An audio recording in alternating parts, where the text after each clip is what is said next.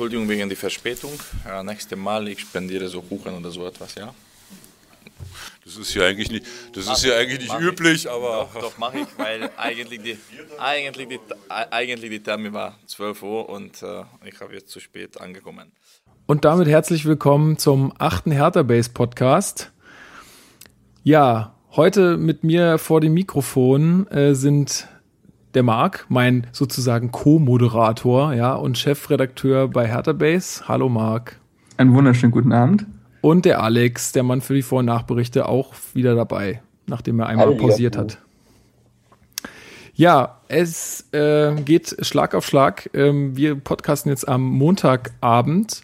Äh, morgen ist das Spiel in Frankfurt. Vor zwei Tagen war noch das Spiel in Ingolstadt und wir wollen uns jetzt heute mal ein bisschen äh, mit diesen beiden Spielen auseinandersetzen und noch so ein, paar andere Themen klären. Aber zuerst ähm, muss ich ein paar Danksagungen loswerden. Ähm, ich hatte den Daniel Rimkus, wahrscheinlich ähm, ja, vielen bekannt durch seinen Hit immer dabei, äh, gefragt, ob wir seinen Song für den Podcast ja, verwenden dürfen. Also er hatte mir dann etwas länger nicht geantwortet, deswegen ist es jetzt was anderes geworden, aber wir werden da schon noch eine Ver Ver Verwendung für finden, keine Sorge. Ähm, er hatte mir dann auch ganz nett geantwortet und äh, uns sogar eine Maxi-CD zukommen lassen mit einem netten Brief und dafür nochmal ein herzliches Dankeschön. Das ist echt eine coole Aktion und ja, hiermit auch gerne nochmal die Einladung, falls du mal Bock hast, äh, hier im Podcast mit dabei zu sein, immer gerne. Ja, die nächsten Danksagungen gehen raus an äh, alle Leute, die uns bei iTunes rezensiert haben. Das sind einmal Tabuludo, Snap the Hubi und Lennart2305. Vielen Dank. Ähm, waren auch durchweg positiv. Äh, also wenn ihr da Bock habt, ähm, uns zu rezensieren, das hilft uns auf jeden Fall, da in den Charts nach oben zu kommen, sodass auch andere Leute noch Wind von dem Podcast kriegen. Ähm, ja, einfach unter iTunes, ihr wisst schon irgendwie, wie ihr das macht. Das kriegt ihr auf jeden Fall hin. Ja, und dann haben wir immer gesagt, ja, es gibt ja so wenig äh, von Hertha zu hören oder es gibt gar nichts von Hertha zu hören. Das stimmt ja eigentlich so gar nicht. Ähm, denn es gibt ja schon seit, äh, wann hast du gesagt, Marc, in den, seit den 80ern? 1989. Seit 1990 das Hertha-Echo. Ähm, das ist äh, eine Radiosendung auf äh, einer freien Frequenz. Jetzt schlag mich tot, welche das ist. Ich höre das immer, wenn dann nur im Internet. Keine ich Ahnung. recherchiere. Ja, mach das mal genau. Und da wird natürlich auch über Hertha gesprochen. Die haben auch immer sehr spannende Gäste. Also da haben wir denen auf jeden Fall Unrecht getan. In, Entschuldigung bitte. Äh, wenn ihr da auch Interesse habt, einfach Hertha Echo googeln oder auf der Homepage, auf der offiziellen von Hertha BSC ist da auch eine Verlinkung mit, da, mit dabei. Das könnt ihr euch auf jeden Fall anhören. Ähm, und Marc, sogar dein Onkel war da irgendwie mal mit beteiligt, ne? Ja, der war ähm, einige Jahre dort Moderator, ja. Ja, also quasi äh, ein Teil von uns ist auch irgendwie da drin. Ja. Genau. Ähm, ja, dann noch der Hinweis, ähm, morgen gibt's wieder ein Hertha auf Achse von mir. Ich bin auf dem Weg nach Frankfurt. Äh, ich habe Urlaub und dachte mir, das ist eine ganz gute Gelegenheit ähm, und werde mich da mal im Zug hinbegeben. Und ja, wer es noch nicht mitbekommen hat, äh, hat, wir haben jetzt auch so einen total fancy Snapchat-Account. Also Snapchat ist ja eigentlich, also so wie ich das mitbekommen habe, äh, noch nicht so ganz so weit verbreitet, eher so für ein jüngeres Publikum. Aber es bietet sich für solche Sachen natürlich total gut an. Äh, wer das gerne mal ausprobieren will, man kann uns adden unter oder mit dem Username Hertha Base 1892, alles zusammengeschrieben und klein.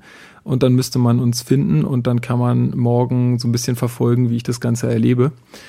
Ähm, ja, das war es dazu. Genau. Und dann auch noch viel, vielen Dank und ähm, Viele Grüße an die Leute, die uns Kommentare da gelassen haben, auch zum letzten Podcast. Wir hatten uns ein bisschen kritisch geäußert zu Ben Hatira, von wegen, naja, ob der nochmal wiederkommt und wir sehen es, wir sehen es schwierig und so weiter. Und da hatte einer geschrieben, naja, ähm, wir sollen doch nicht ganz so kritisch mit ihm sein und so weiter und wir sollen ihm doch den Rücken stärken, weil der Junge, der ist echt ein guter und der hat es halt nun jetzt gerade schwer und so weiter. Also sehe ich ganz genauso und ich wollte mich da auch gar nicht irgendwie kritisch persönlich gegenüber ihm äh, äußern, sondern äh, ich würde mich natürlich freuen, wenn er genauso wie er ähm, damals aufgehört hat, weitermacht ähm, und äh, uns noch Freude bereitet. Ähm, ja, das, ich hoffe es einfach. Oder wie seht ihr das? Ja, hm, ja, schwierig. Ähm, ich bin an sich ja großer Benatira-Fan. Ähm, mag auch diese Extravaganz im Spiel, die manchmal auch negativ ist. Also, weil man das Gefühl hat, er weiß manchmal selber nicht so richtig, was er macht. Trifft dann oft komische Entscheidungen, aber dann oft auch gute Entscheidungen, die so keiner voraussieht. Ähm, also, ohne das jetzt ausarten zu lassen, aber ich bleibe dabei, dass es, glaube ich, schwierig wird für ihn. Aber natürlich wünsche ich ihm das Beste und wir können davon nur profitieren, wenn wir einen Benatira in Topform haben, der wieder fit ist.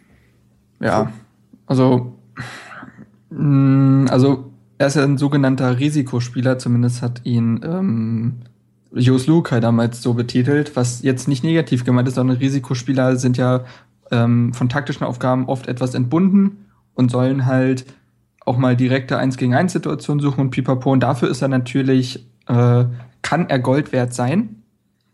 Aber wie ich schon immer gesagt habe, schwebt er immer zwischen Genie und Wahnsinn. Und wenn er etwas mehr Genie zeigen würde und weniger Wahnsinn, dann wäre er natürlich eine Verstärkung. Aber man muss auch sagen, dass momentan das Mittelfeld ähm, durchaus stark besetzt ist. Ähm, man, aber man wird sehen, vielleicht ist es ja auch so, also man muss ja auch sagen, ein Behrens zum Beispiel muss sich erst wieder finden, ein Stocker ist im Formtief und so. Natürlich kann es sein, dass er sich wieder in die Mannschaft zurückfindet, aber ich glaube, wir haben uns nicht unbedingt negativ ihm gegenüber, gegenüber geäußert, sondern einfach seinen Chancen, sich nochmal ins Team zu spielen. Ja, das wollte ich auch nur noch mal klarstellen. Und ich meine, wer weiß, wie er auch unter Dardai aufblüht. Ja, also ich sollte er irgendwie jetzt mal, ich weiß auch gar nicht, wie sein Stand da ist ähm, oder wie lange er noch brauchen wird. Aber wer weiß, ich meine, unter Dardai haben sich schon ganz andere Leute noch mal entwickelt. Ja, Vandenberg, da hat auch keiner mehr gedacht, dass der noch jemals irgendwann zum Einsatz kommt. BZ schreibt übrigens, dass äh, es nicht völlig unwahrscheinlich ist, dass er einen neuen Vertrag bekommt, denn dieser läuft ja dieses Jahr aus. Ah ja. Ja, vielleicht rechnet Dardai noch mit ihm. Kann natürlich ich, sein. Äh, ja. Gut. Na gut, ja. so viel dazu. ja, ich würde sagen, äh, Jungs, dann äh, fangen wir einfach gleich mit dem äh, Schalke-Spiel an. Jo. Oder? Also. Oh, nee. Warum nicht? Äh, nee, es war nur.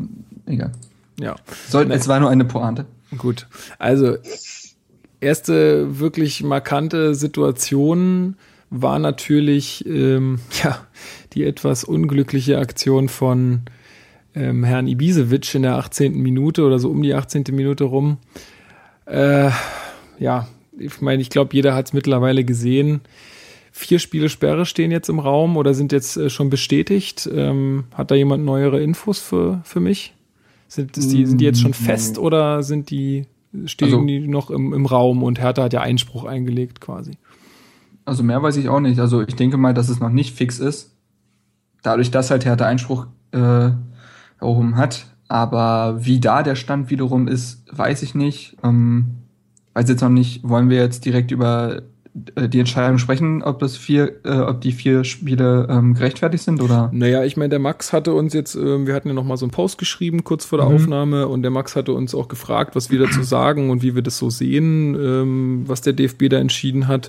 Marc, meinst du denn, dass das jetzt, also dass die vier Spiele sind die bisschen zu hart oder würdest du sagen, für so ein Ding kann man das machen? Also es gab viele nach dem Spiel und auch den, also nach den ersten Tagen des Spiels, die gesagt haben, äh, es hätte sogar nur gelb geben müssen. Der Meinung bin ich absolut nicht. Also es war eine absolut gerechtfertigte rote Karte. Das darf man gar nicht anders sehen.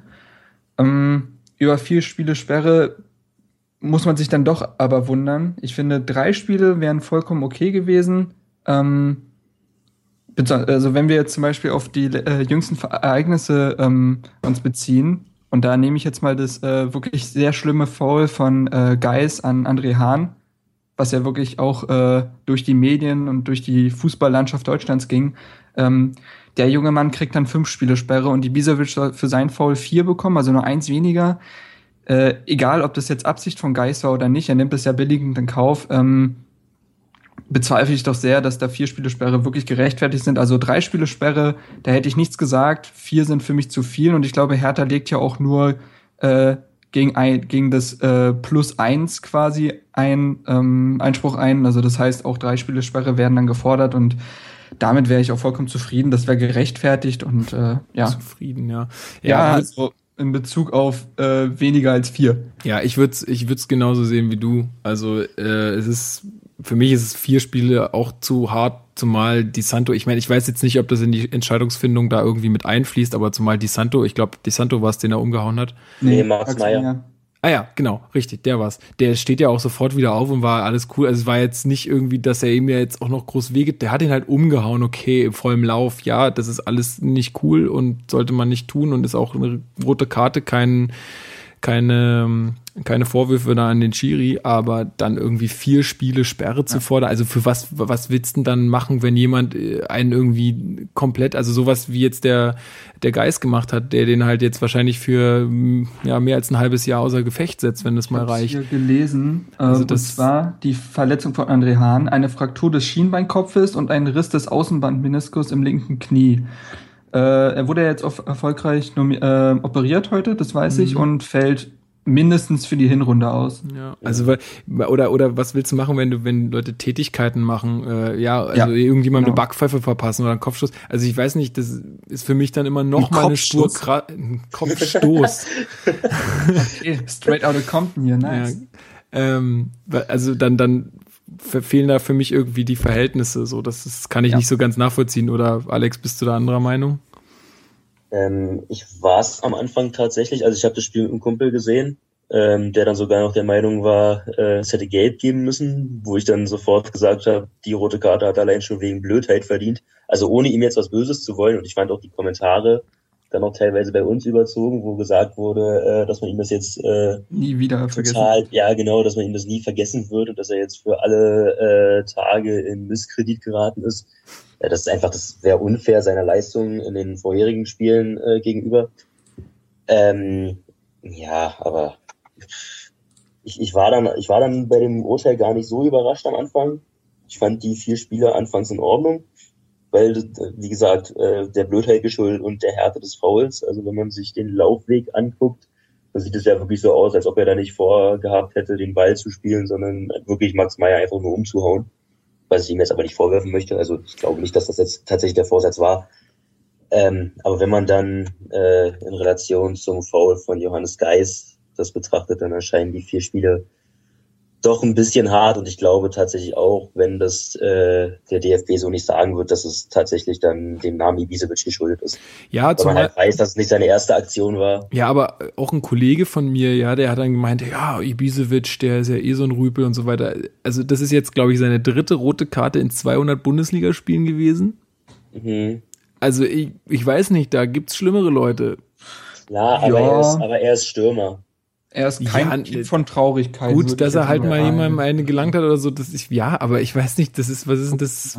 Ich weiß nicht, also ich als Rüpel oder als, als, als jemand, der yeah. jetzt besonders auffällig ist in dem Punkt, äh, würde ich ihn jetzt nicht bezeichnen. Ja, zumal das ja auch keine Entscheidung, äh, die Entscheidung nicht beeinflussen darf, ähm, haben wir ja schon geklärt. Ähm, Wiederholungs als Wiederholungstäter darf er nicht gekennzeichnet werden, dadurch, dass seine Vergehen ja in den letzten Saisons ähm, geschehen sind. Ähm, dementsprechend, ja, ich gucke jetzt gerade mal, ähm, wie es mit seiner Kartenstatistik aussieht. Ja, also ich sag mal, wirklich drei Spiele wären völlig, völlig in Ordnung. Das kann ja. man machen, aber vier also, ist einfach irgendwie unverhältnismäßig. In 276 Pflichtspielen in seiner gesamten Karriere, jetzt nicht nur auf Bundesliga bezogen, ähm, hatte er sechs rote Karten und 41 gelbe. Das ist jetzt oh. äh, für einen Mittelstürmer würde ich jetzt mal, also äh, bei Mike Franz hätte es mich verwundert, Gut, bei die gelben wiegen halt äh, hart. Ja. ja. Also sechs rote Karten? Gut, aber mal ganz davon abgesehen, ah. vier Spiele ist trotzdem zu krass. Ja, genau. Zumal, Also weiß einer, oder das hatte vorhin noch jemand bei uns da im Chat gefragt, ähm, äh, wie das ist, warum jetzt Geis für, für das Pokalspiel noch gesperrt ist und Ibisevic aber nicht. wohl- Also wer, wie ist das? Das war bei, also das war bei laut dem Geist wohl Kicker wegen der übertriebenen Härte des Falls, wenn Genau. ich es richtig in Erinnerung habe. ah ja, genau. okay. Mhm. Es nat- wäre natürlich auch sehr brisant gewesen. Äh, Schalke und Gladbach treffen ja im Pokal aufeinander. Ja. Ja. Geis hätte gespielt, André Hahn nicht.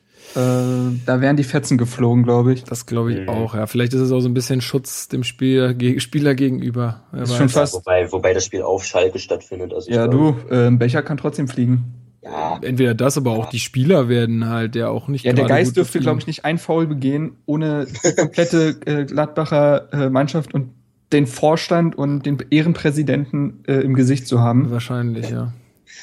Steppt Hans Meyer persönlich aufs gehen, Feld. gehen Sie davon aus, ja. Ja, also das ist vielleicht, also ich meine, ich wer weiß, ob ihn, ob ihn der Breitenreiter überhaupt aufgestellt hätte, wenn der ein bisschen Köpfchen hat, ne? Da- Dafür ist, dafür ist glaube ich, äh, Geist einfach viel zu wichtig für das Spiel von denen. Hat man ja auch gesehen, Heuberg, Heuberg wurde dann eingesetzt und der konnte die Rolle von Geist überhaupt nicht ausfüllen und das war es dann auch an Spielern. Klar, man könnte jetzt Kevin Prince Boateng aus Mailand holen, aber äh, ja. Ja, ich bin, zu bin bedeutend. gespannt, wie Schalke das dann in den nächsten Wochen löst. Aber gut, das soll nicht unser Thema sein. Nee, sicher nicht. Ganz sicher nicht unser Problem, ja. Genau. Ähm, gut, ja, also wir sind wir uns einig eigentlich, aber so drei Spiele wäre okay. Jo. Ja, Ja, also und danach, nach dem Platzverweis, hat sich für mich die Mannschaft relativ unbeeindruckt gezeigt. Also eh habe ich das Gefühl gehabt, die haben das mit sehr viel Ruhe aufgenommen. Also da hat sich jetzt auch, ja klar haben die ein bisschen rumdiskutiert, wie man das halt machen muss, ja, aber auch Dardai hat da jetzt nicht irgendwie mega die Action veranstaltet, sondern war eigentlich auch so, hat das, ja, er hat das voll ja auch gesehen. Also er wird sich auch gesagt haben, gut, das kann man schon geben. Ähm, und dann wurde aber auch einfach weitergemacht. Also da war dann nicht jetzt irgendwie übertriebene Härte danach, also nicht noch mehr, als es eh dann schon der Fall war. Ähm, irgendwie wurde dann eingesetzt, sondern da wurde eigentlich relativ ruhig weitergespielt. Und ich muss auch sagen, dass man das gesamte Spiel eigentlich nicht gemerkt hat, dass Hertha irgendwie ein Mann weniger war. Also hätte ich, hätte mir das jetzt keiner gesagt, dann hätte ich es nicht, hätte ich es nicht gesehen. ja. Habe ich auch so bei mir im Nachbericht, glaube ich, geschrieben. Ähm, es war imponierend und ja, äh, fast eine Offenbarung. Also ich war ja sowieso schon überrascht, dass wir auf Schalke mit zwei Spitzen agieren. Also dass wir uns das trauen. Stimmt. Daran wäre ja, war ja in, wär ja in der Ära Lukai und auch äh, in der äh, Anfangszeit unter Dade, also in der letzten Rückrunde überhaupt nicht zu denken gewesen. Ja, ist natürlich unglücklich, dass sich dann die zwei Spitzen so von selbst äh, nach 18 Minuten auflösen. äh, durch das Foul von Ibisevic. Aber was wir danach gezeigt haben, war tatsächlich beeindruckend, ja. Also man muss ja auch sagen, dass wir uns vor der roten Karte weitaus schlechter präsentiert haben. Also da kam ja, da war ja äh, Schalke die absolut kontrollierende Macht im Spiel. Ähm, und das hat uns also gut getan, das sicherlich nicht. Aber äh, es war jetzt auch nicht so total negativ, dass Ibisevic sich die rote geholt hat. Also, dass die in Unterzahl waren, hat man dann, wie schon gesagt, nicht wirklich gemerkt. Und äh, das liegt aber auch, ich weiß nicht, ähm, auf die einzelnen Leistungen komme ich vielleicht erst später zu sprechen, aber es liegt auch zum großen Teil halt an einem Kalu und später an dem Baumjohann. Mhm. Ähm, also Hertha hat sich ja dann berappelt. Ja, manchmal, manchmal sagt man ja auch so, wenn, wenn jemand, äh, also wenn dann mal so eine rote Karte passiert, dass dann einfach die, der, der Rest der Mannschaft einfach noch mehr läuft, ne? Also das Ja. sagt man ja auch immer so, dass, dass es eigentlich manchmal auch ein bisschen psychologisch nochmal so einen Kick geben kann. So von wegen jetzt erst recht und Ja. eingeschworene Mannschaft und pipapo, klar, natürlich. Also man muss sagen, Hertha hat dann ja auch ähm, Schalke wirklich am Rande, am Rande einer Niederlage gehabt. Ähm, aber dann finde ich tatsächlich, dass zum Ende hin, und das waren jetzt aber auch wirklich nur die, so die letzten fünf bis zehn Minuten, hat man dann wiederum doch gemerkt, dass Hertha in Unterzahl war, weil dann doch äh, die Laufleistung zurückging. Also man hatte sich auf, im Spiel ja auch komplett verausgabt. Ähm, und dann hat äh, Schalke wieder Druck gemacht. Äh, gut, dass das ähm, 2-1 dann letztendlich sogar aus dem Konter entstanden ist von Schalke. Äh, spricht nicht dafür, aber so die letzten zehn Minuten war Schalke wieder am Drücker. Ähm, ja, und wie ich schon geschrieben habe, äh, bitterer kann es kaum sein, aber äh, ich glaube, am Ende hat man gemerkt, dass wir einfach stolz sein konnten, denn auf Schalke holen wir in der Regel eh nie was und wenn wir dann in Unterzahl solche eine imponierende Leistung abliefern, dann äh, nimmt das jeder so mit und äh, ja, also es war ein moralischer Sieg, würde ich sagen. Ja, also ich habe das auch genauso gesehen. Ich, ich saß hier auf dem Sofa und habe es gesehen und dachte, also ich habe das Spiel dann nach dem 1-0 er, muss ich ehrlicherweise sagen, irgendwie abgeschrieben gehabt, obwohl ich dann doch beeindruckt war, wie wir trotzdem weiterspielen. Und dann, als es 1-1 fiel, habe ich gedacht, wow, jetzt geht ja vielleicht doch wirklich noch was, ja. Und dann fiel ja sogar fast das 2-1 und na gut, dann kommt es zum 2-1 oder zum 1-2 aus unserer Sicht. Ähm, und dann habe ich mir danach aber auch gedacht, ey, es ist doch Wahnsinn. Auf Schalke mit zehn Mann so ein Spiel, dann noch nur so ganz glücklich, also ganz glücklich für Schalke, ähm, aus Schalke-Sicht, ähm, dann irgendwie zu verlieren, ist doch eigentlich, also sowas hätte sich doch auch keiner träumen lassen, noch vor zwei Jahren. Also Baumjohann hat es ja ganz gut gesagt. Hatte es jetzt schon jemand von euch erwähnt? Nee, ne? Nee. Das Zitat, also wo er sagt, ja, ganz ehrlich, die lassen sich jetzt hier feiern. Ich meine, klar feiert man, wenn man, wenn man da so glücklich gewinnt, aber ey, die haben irgendwie 72 Minuten gegen 10 Mann gespielt und mit dem Konter jetzt in der 92. gewonnen. Also. Ja, aber das finde ich jetzt, äh, kann man dir nicht zum Vorwurf machen, dass du da dann äh, im Stadion ausrasten. Nee, sage ich ja nicht, aber er hat ganz gut, auch wenn es so ein kleiner Seitenhieb war, aber er hat ganz gut beschrieben dadurch, was das eigentlich für eine Leistung auch von Hertha ja. war, letztendlich, ja. ja. Ähm, ich, ich finde halt, also gut, man kann da jetzt auch ein bisschen äh, überinterpretieren, aber für mich ähm, ist es halt auch so ein, so ein Zeichen, wie, wie eingeschworen dieser Haufen ist. Also, dass sie sich von dieser roten Karte nicht komplett aus der Bahn werfen lassen, was früher bei uns schon der Fall war. Also, wenn ich zum Beispiel mal ein Spiel gegen Jetzt gehe ich ganz weit in die Vergangenheit zurück, gegen Stuttgart denke, wo wir mal 5-0 auf den Deckel bekommen haben, wo Niemeyer, glaube ich, mit Rot vom Platz geflogen ist. Ja, mit war, da das war das, Ibisevic, glaube ich, sogar gegen uns getroffen, oder? Genau, das war das letzte Spiel von Michael Skibbe. Ach Gott, das war so hart. Das habe ich im Radio gehört damals, es war so schlimm. Oh Gott. Ja. Nee, und auch wie, ähm, wie die Mannschaft mit der roten Karte umgegangen ist. Also man hat von den Spielern äh, keinen gehört, der jetzt gegen Ibisevic geschossen hätte. Und was natürlich äh, jetzt, um mal wieder den Vergleich zu Lukai, Entschuldigung, ziehen zu müssen, ähm, das hätte, also so ein Interview wie da, der nach dem Spiel geführt hat, wo er diese rote Karte von äh, Ibisevic quasi weglächelt und sagt, ja, das werden wir intern besprechen, so mache ich jetzt nach außen keine Aussage hin. Ja, also unter Lukai hätten wir davon träumen können. Der Eben. hätte den sowas von in der Öffentlichkeit degradiert. Und eigentlich wäre ja Brooks schuld gewesen. Und Schulz. Ja, die beiden also sowieso. Gut, Schulz, war ja nicht, Schulz ist ja nicht mehr da, aber. Ja. Doch, der wäre trotzdem schuld gewesen. Ja, genau. ja, also das muss ich auch sagen, das ist auch eine Qualität, die Dada ja da einfach mitbringt und einfach hat. Ein, weil, das hat mir jetzt ja auch schon ganz oft erwähnt, dass er einfach weiß, wie er mit den Moderatoren oder Journalisten da umgehen muss, ja. Also wie er das gelöst hat. Danach gab es gab ja auch keine großen, ähm, ich meine, klar, die Bild hat dann irgendwie wieder was getitelt, äh, von wegen, ja, das Spiel zerstört, irgendwas hat, irgendwas haben die wieder geschrieben, so von wegen äh, ordentlich auf die Kacke hauen. Aber sonst hat ja niemand irgendwem danach einen Vorwurf gemacht. Klar Nein. war das, fanden das alle nicht okay, aber es war jetzt auch kein Riesenaufreger. Aber es hat auch kein, also ich glaube, Stimmen nach dem Spiel jetzt ähm, von Hertha TV oder so, hat es auch kein Spieler thematisiert. Nee, ja. genau. Also die haben ja viel eher davon gesprochen, wie eng das Spiel war und wie das Spiel generell lief, aber sie haben ja nicht, also ich wüsste nicht, dass sie explizit die rote Karte oder halt Ibisevic erwähnt hätten.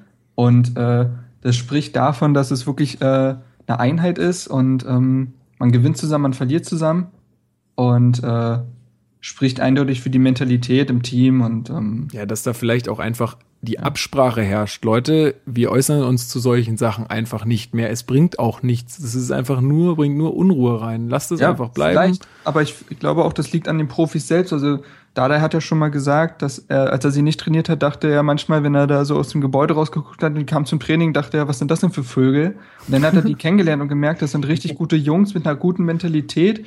Und ich finde tatsächlich auch, das kann man immer schwer von außen bewerten, aber ich glaube, die sind auch alle nicht völlig blöd. Also wenn man, so. ja, aber, ja, guck mal, jetzt mal im Ernst, wenn du einen Sebastian Langkamp im Interview zuhörst, dann hast du doch wirklich das Gefühl, der hat was im Kopf. Mhm. So. Und von solchen Spielern haben wir einige. Auch wenn man jetzt beim äh, Weiser jetzt nach dem Ingolstadt-Spiel Ingolstadt dachte, der ist high. Habt ihr den mal mitbekommen, wie der gekichert hat? Nein, der ja. war wieder auf Schmerzmitteln wegen seinem C. Ist ja auch klar. Wirklich, der war ja völlig im Delirium unterwegs. Aber auch so ein Schellbrett oder so, die sind nicht nur sympathisch, die haben auch wirklich was im Kopf und können drei gerade Sätze rausbringen und das hilft dabei natürlich auch. Mhm. Stimmt schon. Und ich finde, was noch für diese Verschworenheit und diese Einheit spricht, ist, ähm, diese Maßnahme von Dade jetzt unter der Woche, dass er bei dieser Ecken- und Standardproblematik die Mannschaft mit einbezieht. Mhm. Wo, jetzt, wo jetzt diese Debatte losging, ob wir jetzt mit Manndeckung oder mit Raumdeckung arbeiten. Und dass er dann ja wohl laut eigener Aussage die Jungs gefragt hat, was findet ihr besser? Und macht euch mal bis zum nächsten Training Gedanken und dann sagt mir, was ihr jetzt für eine Variante bevorzugt.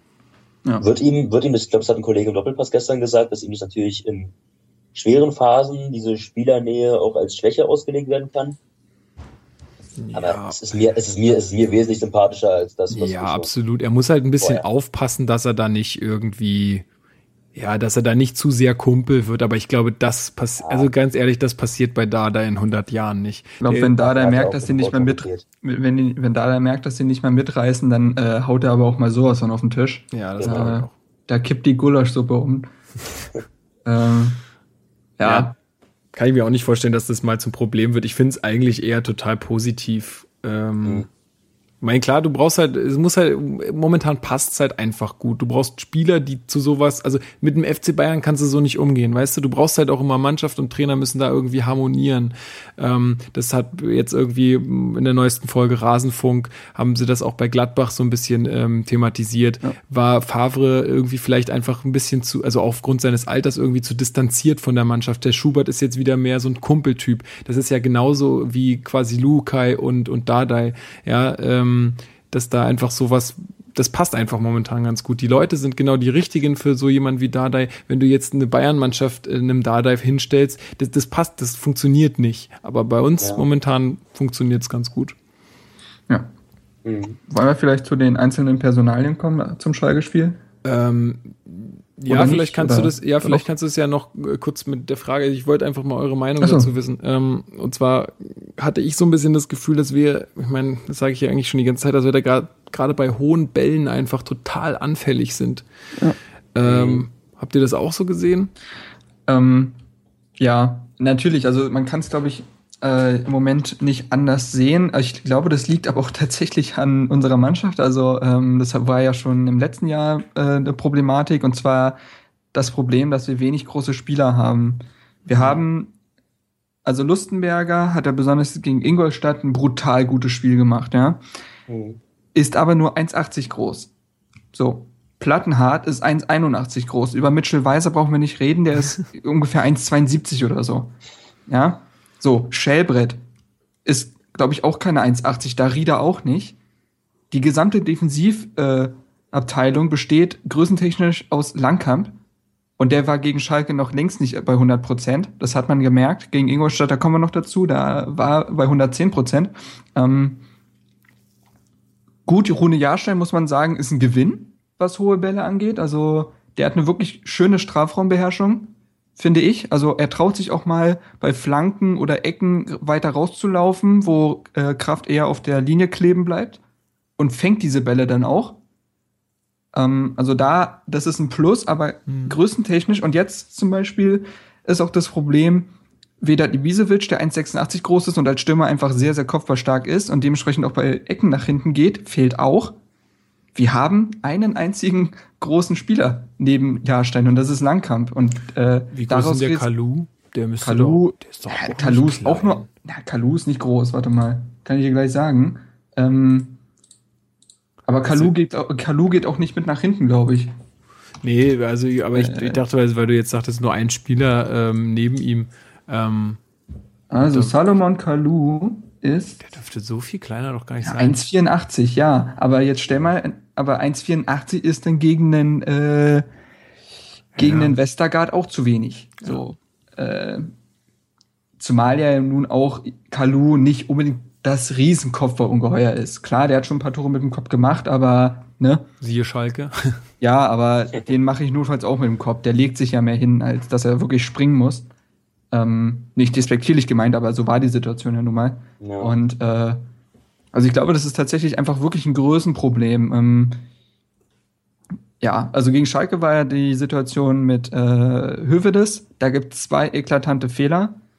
Zum einen, dass Chigerci, der tatsächlich 1,87 groß ist, also an dem liegt es eigentlich nicht, äh, ja schon vor Hövedes an den Ball kommen muss, aber schlechtes Timing und Stellungsspiel beweist und unterm Ball durchfliegt wodurch Hövedes an den Ball kommt. Und Hövedes, der bekanntlich ein wirklich äh, richtig guter Kopfballspieler ist. Wir erinnern uns zum Beispiel auch ans WM-Finale, wo er äh, dem argentinischen Pfosten ein Balltattoo aufgedrückt hat. Äh, der kann richtig was und dann stellst du dann Plattenhart hin, der jetzt 1,81 groß ist und jetzt auch nicht äh, als Linksverteidiger dafür da ist, viele Kopfballduelle zu gewinnen. Er hätte, er hätte vielleicht gar nicht erst zulassen dürfen, dass er da wirklich so hingehen kann. Ich meine, das macht, macht Höves klasse, ja, mit der Körpertäuschung und dann ist er weg. Der ist natürlich auch ein Spieler mit extra Klasse, das muss man auch ganz einfach sehen. Aber ja, hätte vielleicht auch einfach Plattenhart, dann muss er halt ihn schieben oder was auch immer. Da wird eh so viel gerempelt im Strafraum.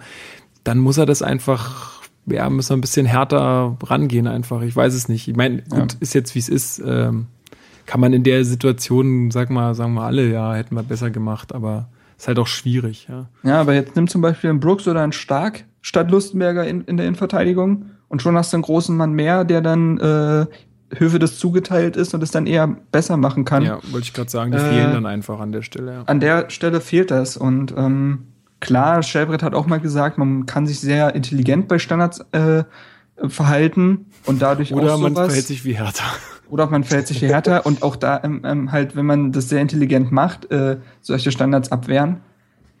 Ja, aber ich finde, die Bundesliga steht jetzt nicht gerade dafür, wie in Spanien nur auf 1,70 äh, Spieler zu setzen. Und dementsprechend brauchst du einfach auch große Leute. Ähm, und die fehlen momentan so ein bisschen. Die kommen jetzt mit der Zeit wieder, aber die fehlen. Ja. Naja, du hast jetzt gerade schon ein paar so Personalien angesprochen. Ähm, du wolltest auch schon gerade einsteigen. Fang doch mal an. Über wen willst du als erstes reden? Oh. Okay. Äh, bup, bup, bup. Vielleicht jetzt nicht alle elf, aber. Ja, ja, klar. Äh, nur die auffälligen. Besonderes. Fangen wir, fangen wir von hinten an, oder? Mhm. Also Torwart wollen wir noch explizit drüber sprechen, den lasse ich jetzt raus. Also Mitchell Weiser. Äh, ja, Mitchell Weiser, bisschen so der Mann der letzten Wochen, muss man jetzt sagen. Also, was der Junge spielt, das ist der Wahnsinn. Er ist immer einer der Besten auf dem Platz. Äh, ist, wie jetzt schon viele ihn genannt haben, der geheime Spielmacher. Also ähm, stößt immer wieder in die Tiefe, nutzt die Räume, ist an Kombinationen beteiligt, bereitet Tore vor, bereitet sehr viele Torschüsse vor, hat jetzt gegen Ingolstadt äh, sein verdientes erstes eigene Tor gemacht. Ähm, und ja, also der Junge ist offensiv über jeden Zweifel da haben. Und defensiv muss ich sagen, gefällt er mir auch sehr gut. Ähm, denn ich finde, er beherrscht beides. Er kann sowohl das schöne Spiel, technisch beschlagene Spiel, als auch wirklich mal dazwischen grätschen, einen dreckigen Zweikampf suchen. Ähm, er kann das, er hat das komplette Paket. Und äh, das mit 21 Jahren ist der Wahnsinn. Ähm, und wir haben ja über die Problematik schon mal gesprochen, aber nochmal mein Schlussplädoyer zu Weiser wenn Pekarik wieder fit ist, möchte ich Weiser weiterhin äh, dort spielen sehen. Ähm, denn ich glaube, auf den offensiven Außen weiß ich nicht, ob er sich da, also er könnte sich da durchsetzen, aber ob da nicht was an Potenzial verloren gehen würde, ähm, wenn wir ihn jetzt rechts offensiv sehen würden, weil ja ein Haraguchi auch viel kann. Äh, also bitte Weiser als Rechtsverteidiger behalten und ähm, also ich bin wirklich begeistert von dem Jungen. Was ich äh, total cool an ihm finde, ist auch, das hatten sie jetzt, glaube ich, auch, oder das hatte der Prez auch nochmal im Doppelpass gesagt, dass er ja eigentlich als rechter Mittelfeldspieler verpflichtet wurde. Und, äh, oder nee, das war, wo war denn das? Ich, oder in der Pressekonferenz oder so. Ne? Und dann hat Dada ja auf jeden Fall auch noch gesagt, dass, ja, aber es kann halt auch gut sein, dass wir dich brauchen hinten rechts. Ne? Also ich meine, das kann halt alles passieren, wenn irgendwas mit Peter passiert. Naja, und jetzt ist es so gekommen und man, er, er macht das ja auch ohne Murren, ne? Und er verbindet es halt auch und versucht halt seine anderen Qualitäten, die er offensiv hat, auch einfach so in dieses, in diese Rolle, die er sich, die er jetzt einnehmen muss, dann mit, mit reinzuspielen. Und das finde ich total genial. Also, ja. gut, da greife ich jetzt ein bisschen vor, aber das äh, war beim, bei dem Tor jetzt gegen Ingolstadt genau das. Er lässt sich halt da so ein bisschen reinfallen, er geht immer weiter hin äh, in, in den Strafraum und steht dann an der richtigen Stelle. Ja. Top. Und da vermutet man jetzt einen Außenverteidiger nicht unbedingt. Genau, das, da wollte ich nämlich auch einhaken. Ähm, also erstmal möchte ich mir noch mal so ein bisschen auf die eigene Schulter klopfen, weil ich ja auch schon, Wow. ähm, weil ich ja in der Saisonanalyse, die wir am Ende der letzten Saison äh, hatten, mich schon so ein bisschen kritisch über Pekarik geäußert habe. Also ich will ihm jetzt äh, seine Qualitäten überhaupt nicht in Abrede stellen. Da sind wir uns ja, glaube ich, einig, dass äh, der defensiv ein großartiger Spieler ist. Ähm, aber in Zeiten von modernen Außenverteidigern und so weiter ist natürlich so jemand wie Weiser nochmal eine ganz andere Qualität. Und das Tor wäre halt, das Tor in Ingolstadt wäre mit Peter Pekarik im Kader so nicht gefallen. Oder in der Anfangsformation so nicht gefallen.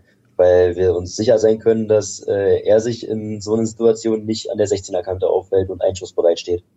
Und Sicher. Da ist, da ist Weiser, äh, denkt da ganz anders und ich finde das äh, in zweierlei Hinsicht beeindruckend. Einmal, dass er, äh, was wir nicht vergessen dürfen, seit Wochen eigentlich äh, lediert spielt Mhm. mit seinem, ich weiß nicht, ob der C immer noch gebrochen ist, aber jedenfalls mit seinem, mit seinem verletzten C. Und ähm, wenn man ihm Vorwürfe machen wollte, dann war das ja in der Vergangenheit so dieses Mentalitätsproblem, glaube ich, was man so aus Ja. Köln und München mitbekommen hat, dass er so ein, ja, so ein, so ein Lebemann ist, natürlich auch noch ein sehr junger Mensch und dann natürlich in Köln, in Städten wie Köln und München, naja, es ist, kommt ihm das, äh, dieses Image natürlich gelegen. Und jetzt kommt äh, Berlin, das Dorf. ja, und dann kommt jetzt Berlin, wo man ja nun äh, sagen könnte, ja, die Geister, die ich rief. Und Berlin hat ihn geerdet. Jetzt kommt so nochmal das gleiche Problem. Ähm, aber ja, so ist es eben nicht. Und der, der wirft sich rein und man kann eigentlich gerade nichts äh, Kritisches an ihm finden. Ja, also ganz Wenn er- kurz. wenn- wir, achso, ja, sag. Ja, ganz ähm, nur noch abschließend, also ähm, wir, wir stehen ja gerade so super da und äh, jetzt ist ja gerade mal die Zeit für Superlative und dann möchte ich mal für Mitchell Weiser äh, das N-Wort in den Ring werfen und vielleicht ist das ja langfristig jemand, der äh, Philipp Lahm vergessen machen kann. Und ich denke natürlich erst an ein anderes N-Wort, aber hey. Äh, ähm, Okay. ja, sonst, ähm, ich kenne das in der Verbindung. Na egal. Ja, also zu Weiser und Schalke, also ähm, der Junge war ja auch mit das Gesicht der zweiten Halbzeit. Ähm, sein Schuss zum Beispiel gegen den Pfosten war richtig gut. Er, äh, Ähm, Vorlage hat- geliefert. er hat das Tor von Kalu mustergültig vorbereitet. Also der Ball kam ja butterweich auf, sein, auf seine Stirnplatte. Ich glaube, der wollte den auch, der hat gesehen, dass der da hinten kommt und dann wollte er halt eigentlich wirklich, also weil der Ball war sehr hoch angesetzt. Der wollte den schon genau dahin haben. Ja. Das war jetzt Mhm. kein verunglückter Schuss oder so. Äh, äh, verunglückte Flanke. Da kam noch irgendjemand in der Mitte gelaufen von uns. Ich weiß jetzt gerade nicht wer. Ja, Aber, und äh, Weiser hatte natürlich Defensivaufgaben. Äh, also Aogo und Maxim Choupo-Moting, die haben ja durchaus viel Druck gemacht, haben viele Flanken gespielt. Und dennoch brachte er es am Ende auf äh, drei Torschussvorlagen, eine Torvorlage und einen Torschuss, also sein Pfostenschuss, ähm, was ich als sehr effektiv ansehe. Und äh, ja, und das auch noch gegen so ein Top-Team, muss man ja sagen. Und das in Unterzahl, äh, auch wenn wir das Attribut wahrscheinlich jetzt ungefähr 100 Mal anwenden werden in diesem äh, Podcast. Also das ist schon wirklich beeindruckend. Und ich finde dennoch spielt er nicht Harakiri-Fußball. Also es ist dennoch besonnen. Und ähm, da kommen wir noch zum Spiel gegen Ingolstadt hinzu, äh, wie er da defensiv aufgetreten ist bei Kontersituationen der, des Gegners. Also er macht das alles nicht kopflos. Und äh, ja, der Junge ist 21 Jahre alt. Also äh, Also meine Prognose ist spätestens übernächste Saison. Wenn der jetzt so weitermacht, ist, Dann ist der er auf weg. jeden Fall Ist der weg. Ja. Wir verkaufen den schön auf die Insel für 50 Millionen. Oder? der geht schön zurück, der geht schön äh, zurück zu den Bayern. Ich sag's dir. Das wäre es ja noch. Hab letztens gelesen, sportal.de, wo ich mir meine ähm, hier die äh, Daten herhole mit Zweikämpfe und Pipapo Mhm. für die Einzelkritik. Mhm. Äh, gucke ich, stieb- guck ich manchmal auch einfach so ein bisschen noch mal rein, was haben die denn geschrieben zu den Leistungen? Und da stand drin, dass Mitchell Weiser eine Bayern-Leihgabe ist. Dachte Ah. ich so, Aha. mhm. Also, die wissen mehr als ich. Okay. Krass. Äh, Wie lange hat er unterschrieben? Drei Jahre, ne? wenn ich es richtig im Kopf habe. äh, ja, hm. Ich meine ja. Alles können wir auch nicht wissen. Ja, nee, aber das, ja, also ich weiß nicht, ob er, ob er Hertha jetzt so ähm, als langfristige Option sieht ob er, oder ob er uns oder er ob er uns auch- wirklich nur als Sprungbrett benutzt. Ich glaube schon. Und, Und dann könnte, das jetzt vorzuwerfen. dann könnte selbst natürlich auch sein, dass er eine äh, Ausstiegsklausel verhandelt hat. Ne? Also bis 2018 gilt sein Vertrag. Hm, genau. Ja, und selbst wenn, Schon dann, dreimal deutscher Meister. Dann, ja. Und dann, ähm, nee, ich meine, und selbst wenn, dann spült er wenigstens Geld in die Kasse. Also, Ja, klar, das ist doch Ne? kein Vorwurf. Ja, der soll jetzt klar. mal schön bei uns jetzt hier die Saison rocken und dann, Und dann kommt Janni Regesel und beerbt ihn. Ist doch klar. ja, zum Beispiel. Gut, Äh. haben wir noch, Entschuldigung, haben wir noch ähm, andere Personalien, die interessant Klaro. waren? Also, ja, Ja. haben wir, aber welche? Ähm, ganz kurz abgehandelt, weil ähm, sich das selbst erklärt, Sebastian Langkamp mit seinem Comeback nach, Monat, äh, nach wochenlanger Verletzungspause und sofort wieder in die Startelf. Und ähm, überzeugen konnte er nicht wirklich. Also er wirkte bei Zweikämpfen oft sehr, ja, er war, also er hatte schlechtes Timing, wirkte teilweise unbeholfen, ein bisschen äh, kopflos. Ähm, besonders in der Luft ist er ja eigentlich eine absolute Waffe. Also es gab mal irgendeinen Spieler, über den wurde gesagt, der köpft sogar einen Kasten Bier aus dem Strafraum. Das trifft auf ihn ja auch zu. äh, aber da ließ er ja so, seine Souveränität auch völlig vermissen. Und hatte, äh, also Goretzka und Di Santo kamen ja ständig zum Kopfball, was durchaus gefährlich wurde. Und da hat er eigentlich kaum eingegriffen. Äh, ja, also war eher schlecht als recht sein Auftritt. Klar, wie gesagt, es war sein erstes Spiel nach seiner Verletzung. Da kann man das irgendwo verstehen. Dennoch wurde er nun mal aufgestellt. Er Ähm, war jetzt auch ein bisschen unglücklich für ihn halt irgendwie gleich auf Schalke sein erstes Spiel wieder dann Ja, klar, zu zehnt natürlich, und aber, so weiter. aber Also das beide Seiten müssen ja das Signal gegeben haben, dass es reicht. Dementsprechend Ja, muss man ihn ja auch irgendwo äh, objektiv bewerten, auch wenn man es mit einrechnen muss, klar. Äh, umso schöner seine Leistung gegen Ingolstadt, klar.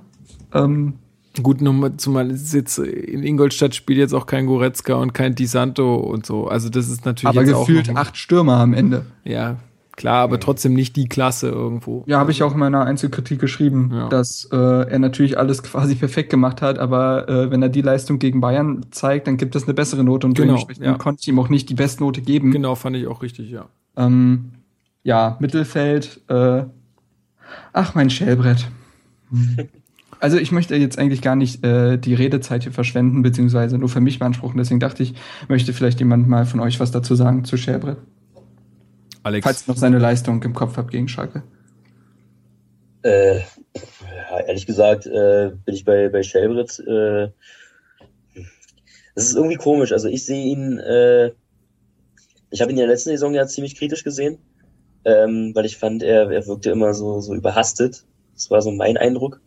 Und äh, da hattest du ja dann, glaube ich, auch gesagt, dass äh, manche Ideen von ihm einfach zu, zu schlau sind für den Rest des Teams. Das war nur ein Teilaspekt. Ich habe dir in, in, Ja. in der Grundaussage habe ich dir schon recht gegeben. Ich fand ihn ja, Ja. auch sehr unglücklich. Genau. Und ähm, das hat er jetzt abgestellt. Ich weiß nicht, ob jetzt der, der Rest der Offensivabteilung klar durch äh, Darida und so weiter. Mag natürlich auch sein, dass äh, jetzt einfach der äh, Rest der Mannschaft intelligenter geworden ist und die Ideen versteht. Aber auf jeden Fall ähm, gibt's da jetzt nichts mehr dran rumzumängeln. Er hat nach wie vor seine äh, 12, 13 Kilometer pro Spiel. Ähm, läuft jetzt aber, wie ich finde, was ich ja auch so ein bisschen bemängelt habe, effektiver. Also die, die Grätschen sitzen noch besser als ohnehin schon. Ähm, und auch für das Umschaltspiel ist er sehr wichtig. Und für mich neben Weiser so zur Zeit der Mann der Stunde. Ja, also ich, ich sehe den, also sehe ich eigentlich genauso. Was noch dazu kommt, finde ich, da muss man wieder mal so ein bisschen mehr die menschliche Komponente einfach reinbringen. Jetzt mal gar nicht so sehr das Spielerische, aber der Typ ist einfach auch sowas von sympathisch. Und ich glaube auch ein Teil der Mannschaft, der total wichtig ist für dieses positive Grundgefühl, was da momentan herrscht. Wenn du siehst, wie der vor dem Ingolstadt-Block feiert, ja, da, da denkst du dir auch geil, dass einer so mitgeht. Und bei manchen Spielern denkst du immer, naja, gut, das machen die jetzt, weil sie es müssen. Und bei ihm denkst du so, boah, der hat richtig Bock, der würde am liebsten im Block kommen und da mit uns äh, jetzt hart abfeiern. Ähm, also das ist, das ist echt auch nochmal was, was ich total positiv finde. Der ist einfach immer total sympathisch, hat immer ein Lächeln irgendwie auf den Lippen und ja, ist cool. Ich Das meine, hatte, das hatte er auch schon in, in Hamburg, wo er ja eine sportlich gesehen sehr schwierige Zeit hatte. Und ähm, ich habe mich auch mit Freunden, die ähm, HSV-Fans sind, unterhalten, die haben den Transfer von Hamburger Seite gar nicht verstanden. Aber äh, auch da war er immer total gerne bei den Fans und hat da ein unglaubliches Standing genossen. Also ist einfach ein, ja, ein Sonnentyp. Ja, ich meine, das ist auch wie jede Pressekonferenz mit Paldada irgendwo ein Highlight ist. Es ist für mich ein Highlight, wenn nach, bei den Stimmen nach dem Spiel der Schellbrett dabei ist, weil es eigentlich immer irgendwas gibt, äh, wo, wo man schmunzeln kann bei ihm. Jetzt zum Beispiel seine Reaktion, ob es äh, nachher noch in der Bierstadt Ingolstadt äh, noch einen Absacker gibt nach dem Spiel, seine Reaktion und so. Ich weiß nicht, der Junge ist einfach, ja, also das kommt halt noch oben drauf, so wie du sagst, Lukas. Und äh, ja, gegen Schalke, äh, der ist einfach unser Auffangnetz. Ähm, defensiv vielleicht die Schlüsselposition. Ähm, der Junge steht schon fast im, also steht ja teilweise sogar läuferisch halt auch im Schatten von Darida. Das ist, also der Junge, ich meine, wir Herr Tana werden Darida bald mehr mit der 13 verbinden als Michael Ballack, habe ich das Gefühl. Äh, durch seine 13 gelaufenen Kilometer jedes Spiel. Äh, und Shelbrett läuft ja dann doch nur 12 oder 12,5. Wie kann er nur? Aber auch die Zahl ist ja natürlich äh, unfassbar. Die Oder ist, Sack. ja, echt, ey. Die Sau.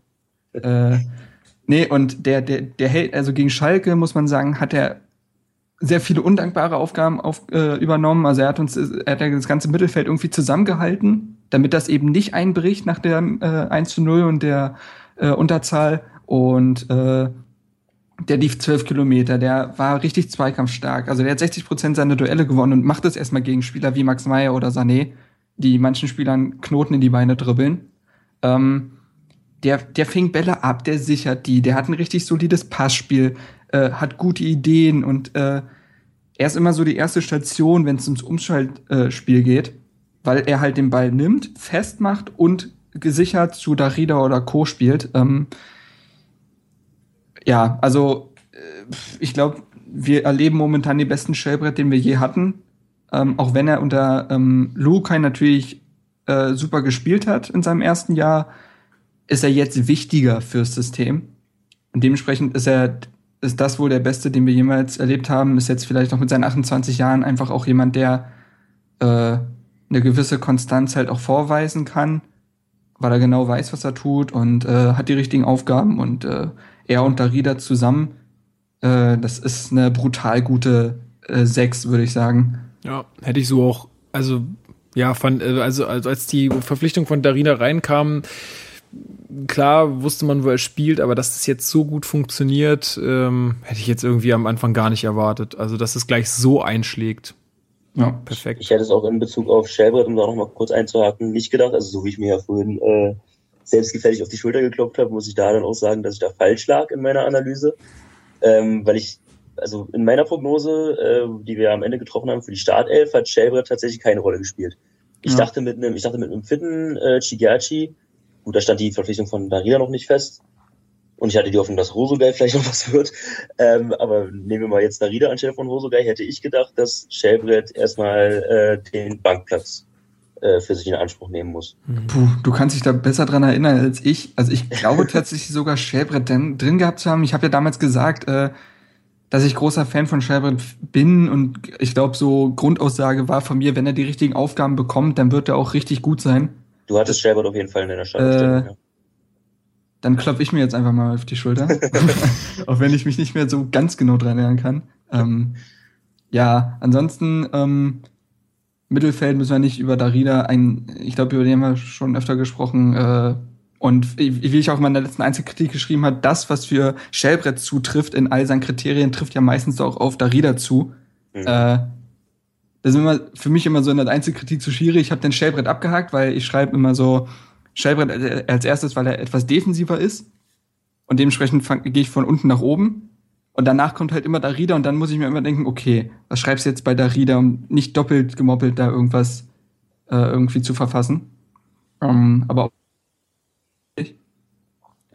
Äh, ja, und ansonsten würde ich sagen, äh, reden wir wir über Kalu, oder? Ja, hab, äh, ist jetzt auch so der letzte auffällige Spieler, oder? Ja, genau, genau. Den würde Ja. ich jetzt, also Baumjohann war halt auch wichtig, aber den Muss ja, ich sagen, also diese die können wir beide gleichzeitig abhandeln eigentlich, Ja, weil genau. also ich fand nach dieser Einwechslung von Baumjohann halt was wieder super, also wie er sich da ähm, diese diese diese Kombi aus Baumjohann und Kalu hat in dem Moment wahnsinnig gut funktioniert. Die hatten echt ein paar gute Spielzüge, wie auch Dada immer sagt, im Training sieht das alles super aus bei den beiden. Weltklasse. Das, das fand ich, das fand ich bei de, also beim Schalke-Spiel jetzt auch auf jeden Fall. Und schon, schon da hat es in meinem Kopf so gerattert und ich habe schon gedacht so, okay, könnten die nicht einfach in Ingolstadt vorne zusammenspielen? Dann wäre das Problem doch fast gelöst. Ja, dann spielen die die doch schwindlig. Ähm, ja gut, äh, greife ich jetzt mal nicht vor, aber ja, Kalu Tor, super geil, hat er gut gemacht. Muss halt die Bir Birne nur noch hinhalten, ne? Ja, aber auch, aber auch fernab davon hat er ja, äh, also er hat ja nicht nur das Tor gemacht, er hat ja auch äh, für unser Offensivspiel sehr, sehr viel getan und ich habe die Laufdaten nicht im Kopf, aber ich glaube, so, so viel habe ich ihn noch nie laufen sehen. Kann ich, kann ich Ähm, ganz genau sagen. Der Junge ja. lief elf Kilometer, was mit Abstand sein bester Oh. Wert in dieser Saison ist. Also das ist zwei Kilometer mehr, als er sonst läuft. äh, das zeigt, dass der sich da völlig, äh, also der ist ja nun mal kein Laufwunder. Dementsprechend muss man die elf Kilometer noch mal relativ sehen. Ja. Und als Mittelstürmer, das ist, das ist brutal. Ja. Na gut, es ist auch wahrscheinlich auch dem geschuldet, dass sie halt einfach zu zehnt waren, ist klar, ne? Ja, klar, aber, ähm, trotzdem gut. Kalu aus den letzten Monaten hätte sich versteckt. Ja, Ronny wäre auch nicht weitergelaufen, selbst wenn die noch zu acht Oi. gespielt hätten. Da wäre er nicht einen Kilometer weitergelaufen. Ronny übt in der Schule den Grundschul 800 Meter Lauf, um es mal plakativ zu betiteln. Nein, ähm, also Kalu hat vielleicht sein, ja, also eines seiner besten Spiele im blau-weißen Trikot abgeliefert. Ähm, also der hat ja sofort die Zügel in die Hand genommen, als Ibisevic raus war. Der hat mit aller Macht versucht, irgendwie ein Offensivspiel aufzubauen ich habe dir noch nie so viel Einsatz auch äh, äh, der hat noch nie so viel Einsatz gezeigt, habe ich das Gefühl. Der hat ewig viel Zweikämpfe geführt, ist wie gesagt elf Kilometer gelaufen. In der ersten Halbzeit war, ist er eigentlich immer alleine nach vorne gestapft. Er hatte in der zweiten Halbzeit dann Baumjohann an seiner Seite. Ähm, der attackierte die Schalker Viererkette die ganze Zeit. Der, ich weiß nicht, also der, und in perfekter Stürmermanier macht er dann halt das 1-1. Also da kannst du ihm ja überhaupt nichts vorwerfen. Also per, wenn man sich das nochmal anguckt, das Tor, dann sieht man, wie er sich perfekt von seinem Gegenspieler löst und dann genau richtig steht. Ähm, ja, also er flank äh, oder könnt ihr euch noch an die Flanke erinnern, kurz vor Schluss? Perfekt auf Jens Segeler. Mhm. Ja. Okay, Jens Segeler ist wirklich ein Phänomen, dass der den nicht macht. Äh, aber gut, wir haben ja eine noch schlimmere Szene jetzt gegen Ingolstadt erlebt, aber auch da flankt er perfekt. Und er dribbelt sich zum Beispiel auch durch, als denn Weiser den Pfostenschuss hatte. Ähm, Also Kalu, boah, also wer, wer jetzt noch Kalu-Kritiker ist, soll mir echt mal Gründe liefern, warum. Also dann wüsste ich nicht mehr welche. Ja. Gerne in die Kommentare, Leute. Also wenn ihr noch äh, Kalu-Kritiker seid, immer, äh, immer rein Kenn, da. ich kenne da so ein paar Kandidaten bei der Einzelkritik, die da immer schreiben, alle zwei, aber Kalu fünf. Ich kenne solche Leute. Naja, dann sollen, also dann gerne, ich meine, wenn, wenn sie das gut begründen können, dann mag sein, aber ich, mir würde es jetzt auch schwer fallen, muss ich sagen. Ja. Ähm, So viel zum Schalke-Spiel, ne? ja, würde ich auch sagen, wir sprechen jetzt einfach über den Schluss, nicht mehr so viel von dem Spiel, das war jetzt nicht so tolle. Ähm. Welcher Schluss? Ich, ich weiß da nichts. Ja, haken Ist wir ab. gar nichts, ist doch gar nichts gewesen, oder? Ich meine, das hätte auch noch gut, äh, hätte sich auch noch gut in unsere Richtung drehen können, hätte auch äh, genauso gut unentschieden ausgehen können. Also, was soll's. Ähm, ich würde auch sagen, fangen wir einfach an mit dem Ingolstadt-Spiel, weil da haben wir jetzt eh schon ganz schön viel gesagt zu. Äh, Ich war ja nun vor Ort. Ähm, ja, ihr wisst ja, wie das so ist. Also, Marc, du vielleicht nicht, aber wenn man dann ein paar Bierchen getrunken hat und dann da im, im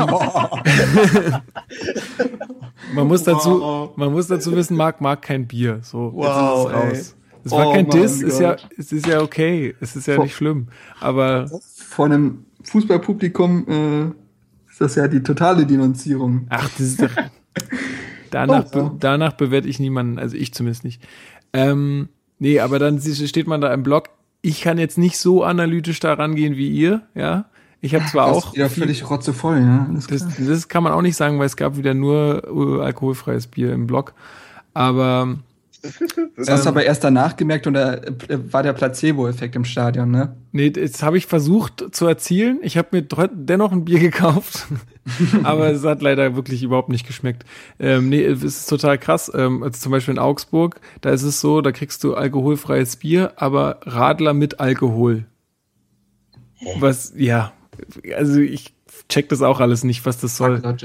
Ah ja. Naja, ist ja auch nicht so schlimm. Ähm, ja, also wie gesagt, äh, ich habe auch meinen meinen Teil gesehen. Ich habe gesehen, ähm, dass wir ja sicherlich nicht die beste, beziehungsweise wenn ich, also ich, wenn ich für mich sprechen soll, die schwächste Saisonleistung gezeigt haben, kann aber natürlich auch sehr am Spiel der Ingolstädter gelegen haben, die, wie ich finde, ganz anders gespielt haben in der Anfangsphase, also eigentlich das gesamte Spiel hinweg, als, als sie sonst gespielt haben, ja. Sonst haben sie ja sich auch eher aufs Verteidigen konzentriert. Dieses Mal sind sie von Anfang an eigentlich sehr, ja, haben viel Ballbesitz gehabt, sind äh, auch viel bei uns im Strafraum gewesen. Ähm, wie hast du es gesehen, Alex? Würdest du sagen, es ist, also dass sie da irgendwie was geändert haben oder da mit einem anderen Plan rangegangen sind, die Ingolstädter? Ähm, ja, die Ingolstädter schon und auch wir. Also ich weiß nicht, ob das von Dardai kokettiert war, aber er hat ja ähm, in der Pressekonferenz vor dem Ingolstadt-Spiel gesagt, dass man alles an Offensivpower reinwerfen müsste, um mit Ingolstadt irgendwie was zu holen. Ja. Ähm, nominell haben wir das auch mit Stocker in der Offensive, mit Kalu, mit Haraguchi und mit Baumjohann. Ähm, aber spielerisch äh, war das ja die offensiv dürftigste Leistung, die wir gezeigt haben. Kollektives Versagen. Zumal ich auch überhaupt ja. nicht verstanden habe, warum die Startaufstellung, also was heißt überhaupt nicht verstanden, aber ich fand es halt schon ganz komisch. Ich habe es ja vorhin erwähnt, dass ich eigentlich dieses Duo Baumjohann im offensiven Mittelfeld und Kalu als Spitze, dass ich das genial fand. Warum er da jetzt Haraguchi als vorne reinstellt und dann irgendwie Kalu auf rechts oder so. Also und die ja die ja irgendwie gewechselt haben auch ständig. Mhm. Also. Ich, vielleicht war das jetzt auch nicht so die beste Lösung, ich weiß es nicht, aber irgendwie hat es mich ein bisschen gewundert. Hätte ich jetzt nicht mit gerechnet. Wie also, gesagt, das ist, das ist jetzt so die Frage, ob das von äh, Dardai tatsächlich gewollt war. Er hat ja nach dem Spiel gegen Schalke gesagt, dass man aus den Fehlern, die man da in der Schlussphase gemacht hat, äh, lernen muss und lernen wird. Und dass das zum Lernprozess dazugehört. Ähm, ich weiß nicht, ob jetzt dieser Sieg in Ingolstadt dieser Lernprozess war. Also da, so weit möchte ich mich nicht aus dem Fenster lehnen, weil dazu war das dann doch zu viel auf äh, Glück gemünzt. Weil wenn man sich gerade die Schlussphase anguckt und ähm, über das gesamte Spiel war der Sieg nicht verdient. Also wir hatten die mhm. klareren Chancen, ja, aber ähm, von den Spielanteilen her möchte ich mich nicht so weit aus dem Fenster lehnen zu sagen, dass äh, wir da mit dem 1-0 einen verdienten Sicher Sieg geholt haben. Also Oh, ich weiß nicht. Also wenn man sich, wenn man sich dann auch noch anguckt, dass jetzt der Hegeler da so eine hundertprozentige da irgendwie äh, vorbeischiebt. Ich meine, gut, da werden wir vielleicht auch gleich noch zu kommen. Also pff, unverdient würde ich es auch nicht. Hatte keine klaren Chancen. Unverdient würde ich es nicht nennen, ganz ehrlich nicht. Weil wenn, wenn Ingolstadt wirklich gewinnen will und dann müssen sie halt auch mal ein Tor machen. Also ganz ehrlich, du kannst nicht in der Bundesliga spielen und ähm, meinen, äh, ja, irgendwie wird's schon, wird's schon laufen und irgendwer wird ihn schon reinmachen. Also Ingolstadt hat da ein richtiges Offensivproblem, meiner Meinung nach. Und ja. ich finde schon, dass wir, also, mein, unverdient haben wir sicherlich nicht gewonnen. Ob das also, jetzt tausendprozentig verdient war, gut, darüber kann man jetzt streiten, aber unverdient war es sicherlich nicht. Also aufgrund der ersten Hälfte würde ich sagen, dass es verdient war. Die zweite Hälfte fand ich aber erschreckend schwach. Mhm. Weil, ja. und da, da fand ich auch ein bisschen, also klar, du kannst natürlich am Ende sagen, es ist alles aufgegangen vom System her, aber das hat mich so ein bisschen an das Hertha aus der, Rück, aus der letzten Rückrunde erinnert, wo man, wenn man geführt hat, sofort aufgehört hat, Fußball zu spielen. Und mhm. dann kam auch, finde ich, sehr, sehr früh die Auswechslung, äh, ähm, also die Auswechslung der Offensivkräfte. Fand ich auch, fand ich auch also, sehr früh. Wodurch man, wodurch man halt überhaupt keine Entlastung mehr hatte, also ja. wirklich gar keine. Ja. Ähm, also beispielsweise hier der äh, Baumjohann, wurde in der 58. Minute ausgewechselt. Gut, ja. jetzt kann man sagen, Jens Segeler kam rein, ist ja auch ein zentraler Mittelfeldspieler, aber natürlich weitaus defensiver äh, orientiert. Äh, Vandenberg kam in der 74. für Stocker. Gut, Stocker hat auch wenig gezeigt, aber ist auch noch jemand, der einen Ball vorne vielleicht festmachen kann. Vandenberg hat offensiv auch äh, wenig. Und ja, gut, drei Minuten vor Ende, also fünf Minuten vor Ende kam jetzt Chigerci für Kalu, das ist dann irrelevant. Aber ich fand, ich fand, dass man sehr, sehr früh äh, aufgehört hat, offensiv sein Glück zu suchen. Ähm, zumal man ja in der ersten Hälfte gesehen hat, dass man Nadelstiche setzen konnte. Äh, ja, muss ich auch sagen. Ist mir genauso gegangen. Also ich habe dann mich auch zu ja. meinen Leuten umgedreht und gesagt, ey, jetzt ist es jetzt hier noch über eine halbe Stunde und der wechselt jetzt den Hegel ein. Und als dann der Vandenberg noch kam, dachte ich auch, also das, äh, puh, das geht jetzt hier auch noch mit Pech 1-1 aus. Genau, das ist der um. Punkt. Ähm, und ja, also wir können uns, glaube ich, bei einem gut aufgelegten Jahrstein bedanken. Ja. Klar, er hat keine unhaltbaren gehalten, aber er muss zum Beispiel bei der ver- verunglückten Flanke von Pascal Groß, muss er hellwach sein Mhm. und den auch aus dem, von der, Tor- äh, aus dem Tor kratzen. Also finde ich, der war gar nicht so einfach. Nee. Äh, und so ein Weitschuss, der von Suttner, ich nehme an, bei den heute, ich habe gehört, bei den, äh, bei der Torfabrik, dem jetzigen Ball der Bundesliga, der flattert ordentlich. Äh, und es wird Torhüter schwer einzuschätzen. Also solche Dinger sind schon mal durch die Hände gerutscht oder so. Mhm. Also bei beiden Szenen ist er absolut souverän, da muss man sich bedanken. Und ja, unsere Innenverteidigung war brutal, genauso wie äh, Schellbrett. Äh, aber über den müssen wir jetzt nicht nochmal ein Lobeslied singen, glaube ich, auch wenn äh, er gegen ähm, Ingolstadt sein vielleicht bestes Spiel bis hierhin gemacht hat. Äh, Ja. ja, vor allen Dingen aber auch Langkamp hat da. Ja, Langkamp war er hat ja da einiges, ich meine, haben wir ja auch schon gesagt, ne, dass, dass er da einfach wahnsinnig gut war. Aber wie gesagt, das ist natürlich auch der Qualität vielleicht von Ja, Ingolstadt aber geschuldet. muss man sich mal vor Augen führen, einfach nur, nur mal so die Zahlen von Langkamp, ja. Der hat 11 von 14 Zweikämpfen gewonnen, hat äh, 17, 17 äh, Situationen bereinigt, Mhm. ja, also geklärt. So, ich habe die Zahl noch nie gesehen in dem Bezug. Äh, ähm, der hat eine äh, Passquote von 91 Prozent gehabt, hat und hat nur ein einziges Kopfballduell verloren. Also viel besser kann man es nicht machen. Und natürlich haben wir ja schon gesagt, natürlich äh, gegen die Ingolstädter äh, ist das vielleicht auch nicht die Herkulesaufgabe schlechthin. Dennoch muss man das ja erstmal machen. Und es war auch sein, erst sein zweites Spiel nach dem Spiel gegen Schalke. Und da hätte man jetzt nun nicht vermuten können, dass er plötzlich wieder zu Mr. Souverän wird, wie er es vor seiner Verletzung war. Und äh, zusammen mit Lustenberger, der ja auch äh, der einen einzigen Zweikampf verloren hat, äh, und jedes Kopfballduell übrigens gewonnen hat, Wahnsinn. äh, Mhm.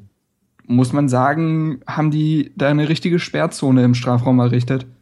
Ja. Ich wollte noch mal ganz kurz auf die, auf die defensiven Wechsel eingehen. Ich meine, natürlich war das vielleicht auch so ein bisschen dem Schalke-Spiel geschuldet, ne? dass er dann gesehen hat, äh, da da Mist, heute geht hier offensiv echt gar nichts mehr und bevor wir jetzt uns da irgendwie noch in irgendeine blöde Situation kommen vor, äh, oder einer zu viel offensiv macht und wir wieder in so einen blöden Konter rennen, äh, wechsle ich jetzt halt die Leute ja eher defensiv ein. Ich Aber die. Argumentation Also, verstehe ich halt nicht, weil ähm, Ingolstadt hatte nicht wenige Konter in diesem Spiel. Ne? Ja. Besonders in der ersten Halbzeit. Und da haben doch Plattenhardt und Weiser nichts zugelassen. Die haben doch jeden Ball weggegrätscht, der schnell gespielt wurde. Klar, die, äh, wenn Ingolstadt mal ein normales strukturiertes Aufbauspiel gemacht hat und dann zur Flanke kam, das passiert. Aber die wirklichen Konterchancen wurden doch im Keim erstickt. Ähm, und ich verstehe es auch nicht so ganz. Also Baumjohann lässt, lasse ich drin, finde ich. Weil Baumjohann es schon oft genug bewiesen hat, zum Beispiel mit seinen Schnittstellenpässen, auch, äh, äh, mit seinem Schnittstellenpass, zum Beispiel gegen Köln, wo Ibisevic dann alleine vorm Tor ist und den reinmacht. Ne? Mhm. So, die Ingolstadt muss hinten aufmachen. Klassisches Prinzip. Ja, dass dann vielleicht noch das 2-0 fällt. Der Baumi kann immer, genau, der Baumi kann immer so einen Pass spielen. Immer. Ja. Der muss, der hat, der muss ihm nur aus dem Fußgelenk schütteln. Wenn die richtige Situation da ist, dann macht er den. Äh, Jetzt kann man natürlich, äh, ist es ein Fragezeichen, ob er es geschafft hätte, aber ich finde, dieses Element im Spiel so früh rauszunehmen, in der 80. verstehe ich's. Aber in der, in der 58. Gut, ich mein, 35 Minuten vor Was Schluss. wir jetzt noch nicht bedacht haben, äh, ist natürlich auch, wir haben jetzt am Dienstag oder morgen beziehungsweise wieder ein Spiel. Das wollte ich gerade sagen. Das ist natürlich, Und- ja, dann Alex, dann sag So, du. so ein Spieler wie Baumjohann, keine Ahnung, ob er ihn jetzt spielen lassen wird oder ob wir da jetzt äh, ähm, das Lukaische Rotationsprinzip äh, erleben werden, wo Ronny, Ronny, Ronny. die, C-Garde antritt. Falls jemand es noch nicht mitbekommen hat, Ronny ist im Kader.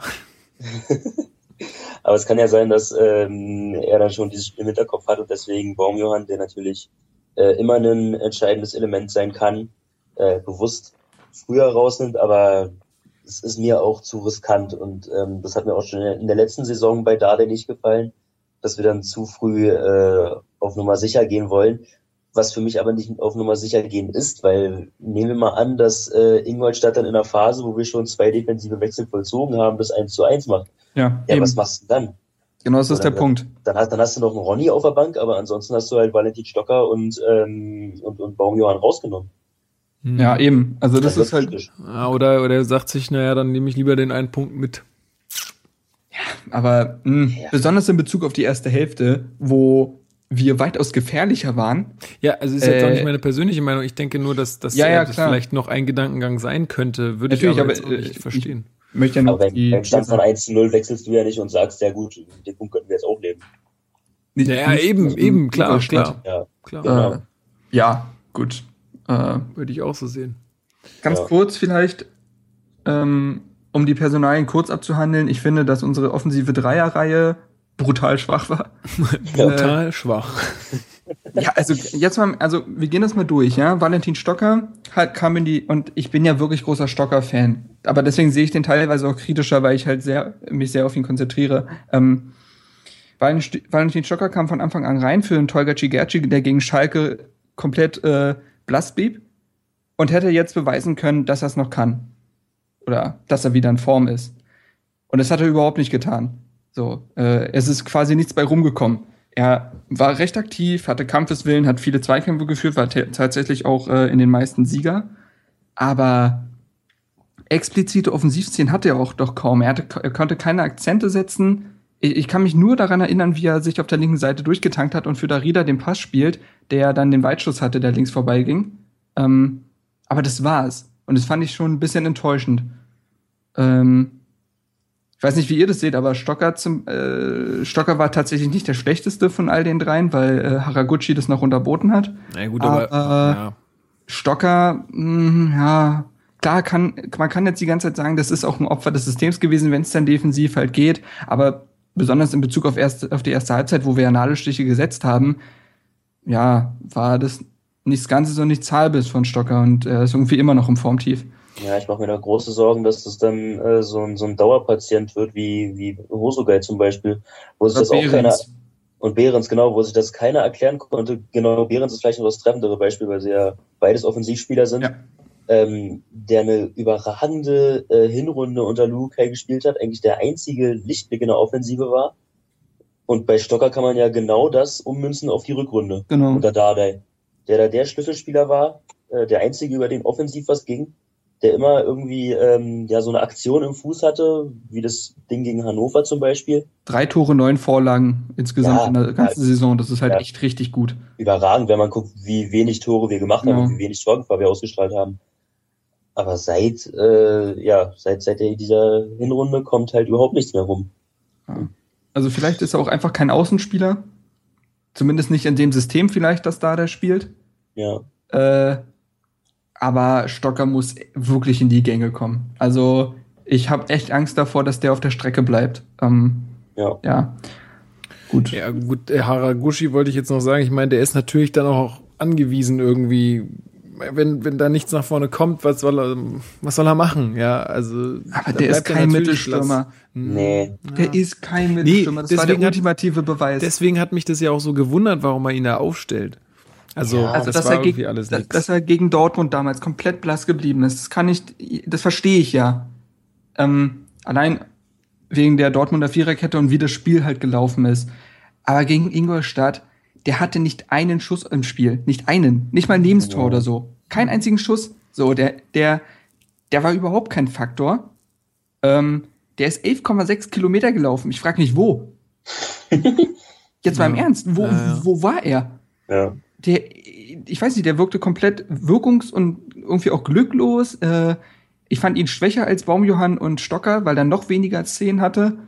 Ähm, also, ich Hätte ich weiß, lieber ihn rausgenommen, anstatt einen Baumjohann oder so. Aber gut, ja, ja. Ähm, Mhm. und ich, ich Ja. muss äh, sagen, Haraguchi, äh, so sehr wir ihn gelobt haben zunächst, muss ich sagen, dass er auch immer mehr in ein Formteam, äh, Formtief reinrutscht. Denn auch gegen Schalke, wo es ja offensiv noch sehr viel ging, war er auch komplett blass. Gegen, H gegen HSV hat er eine brutal schlechte erste Hälfte gespielt. Und so weiter. Also, der rutscht da auch momentan so ein bisschen rein in Ja. diese Wirkungslosigkeit. meine, gut, ich meine, Das, das, darf man jetzt- nicht übertreiben, aber Ja. ich meine nur, das ist, es ist nicht der Haraguchi aus dem Stuttgart- oder Wolfsburg-Spiel. Aber Ja, da aber ja hat er auch nicht. Mittelstürmer gespielt. Aber ja, es ist ja nicht aber verkehrt. setzt auf das- rechts außen. ist ja nicht verkehrt, das anzusprechen, ähm, weil natürlich befinden wir uns jetzt gerade in einer, in einer wunderbaren Phase und Man kommt ja aus der Schwärmerei gar nicht mehr heraus, aber dann ist es auch mal wichtig, äh, so den, den Blick fürs Kritische zu behalten. Und wenn man sich jetzt die offensive Dreierreihe oder nehmen wir mal noch also Kalu dann als eigentlichen Stürmer mit rein anguckt, dann müssen wir schon äh, sagen, dass wir jetzt in den nächsten drei Spielen, wo Ja. Ibisevic fehlt, in der offensiven Probleme bekommen könnten. Weil wenn ich Stocker, aus, wenn Stocker aus seinem Formtief nicht herauskommt, bei Baumjohann weiß ich nicht, ob es jetzt nur an dem Spiel gegen Ingolstadt lag, was halt schwierig war, aber äh, Ja, ich er glaub bleibt, den- schon, bleibt, dass es ein bisschen Zweifel, aber er bleibt in Zweifel zumindest noch schuldig, dass es für die Startelf reicht. Genau. 90 Minuten.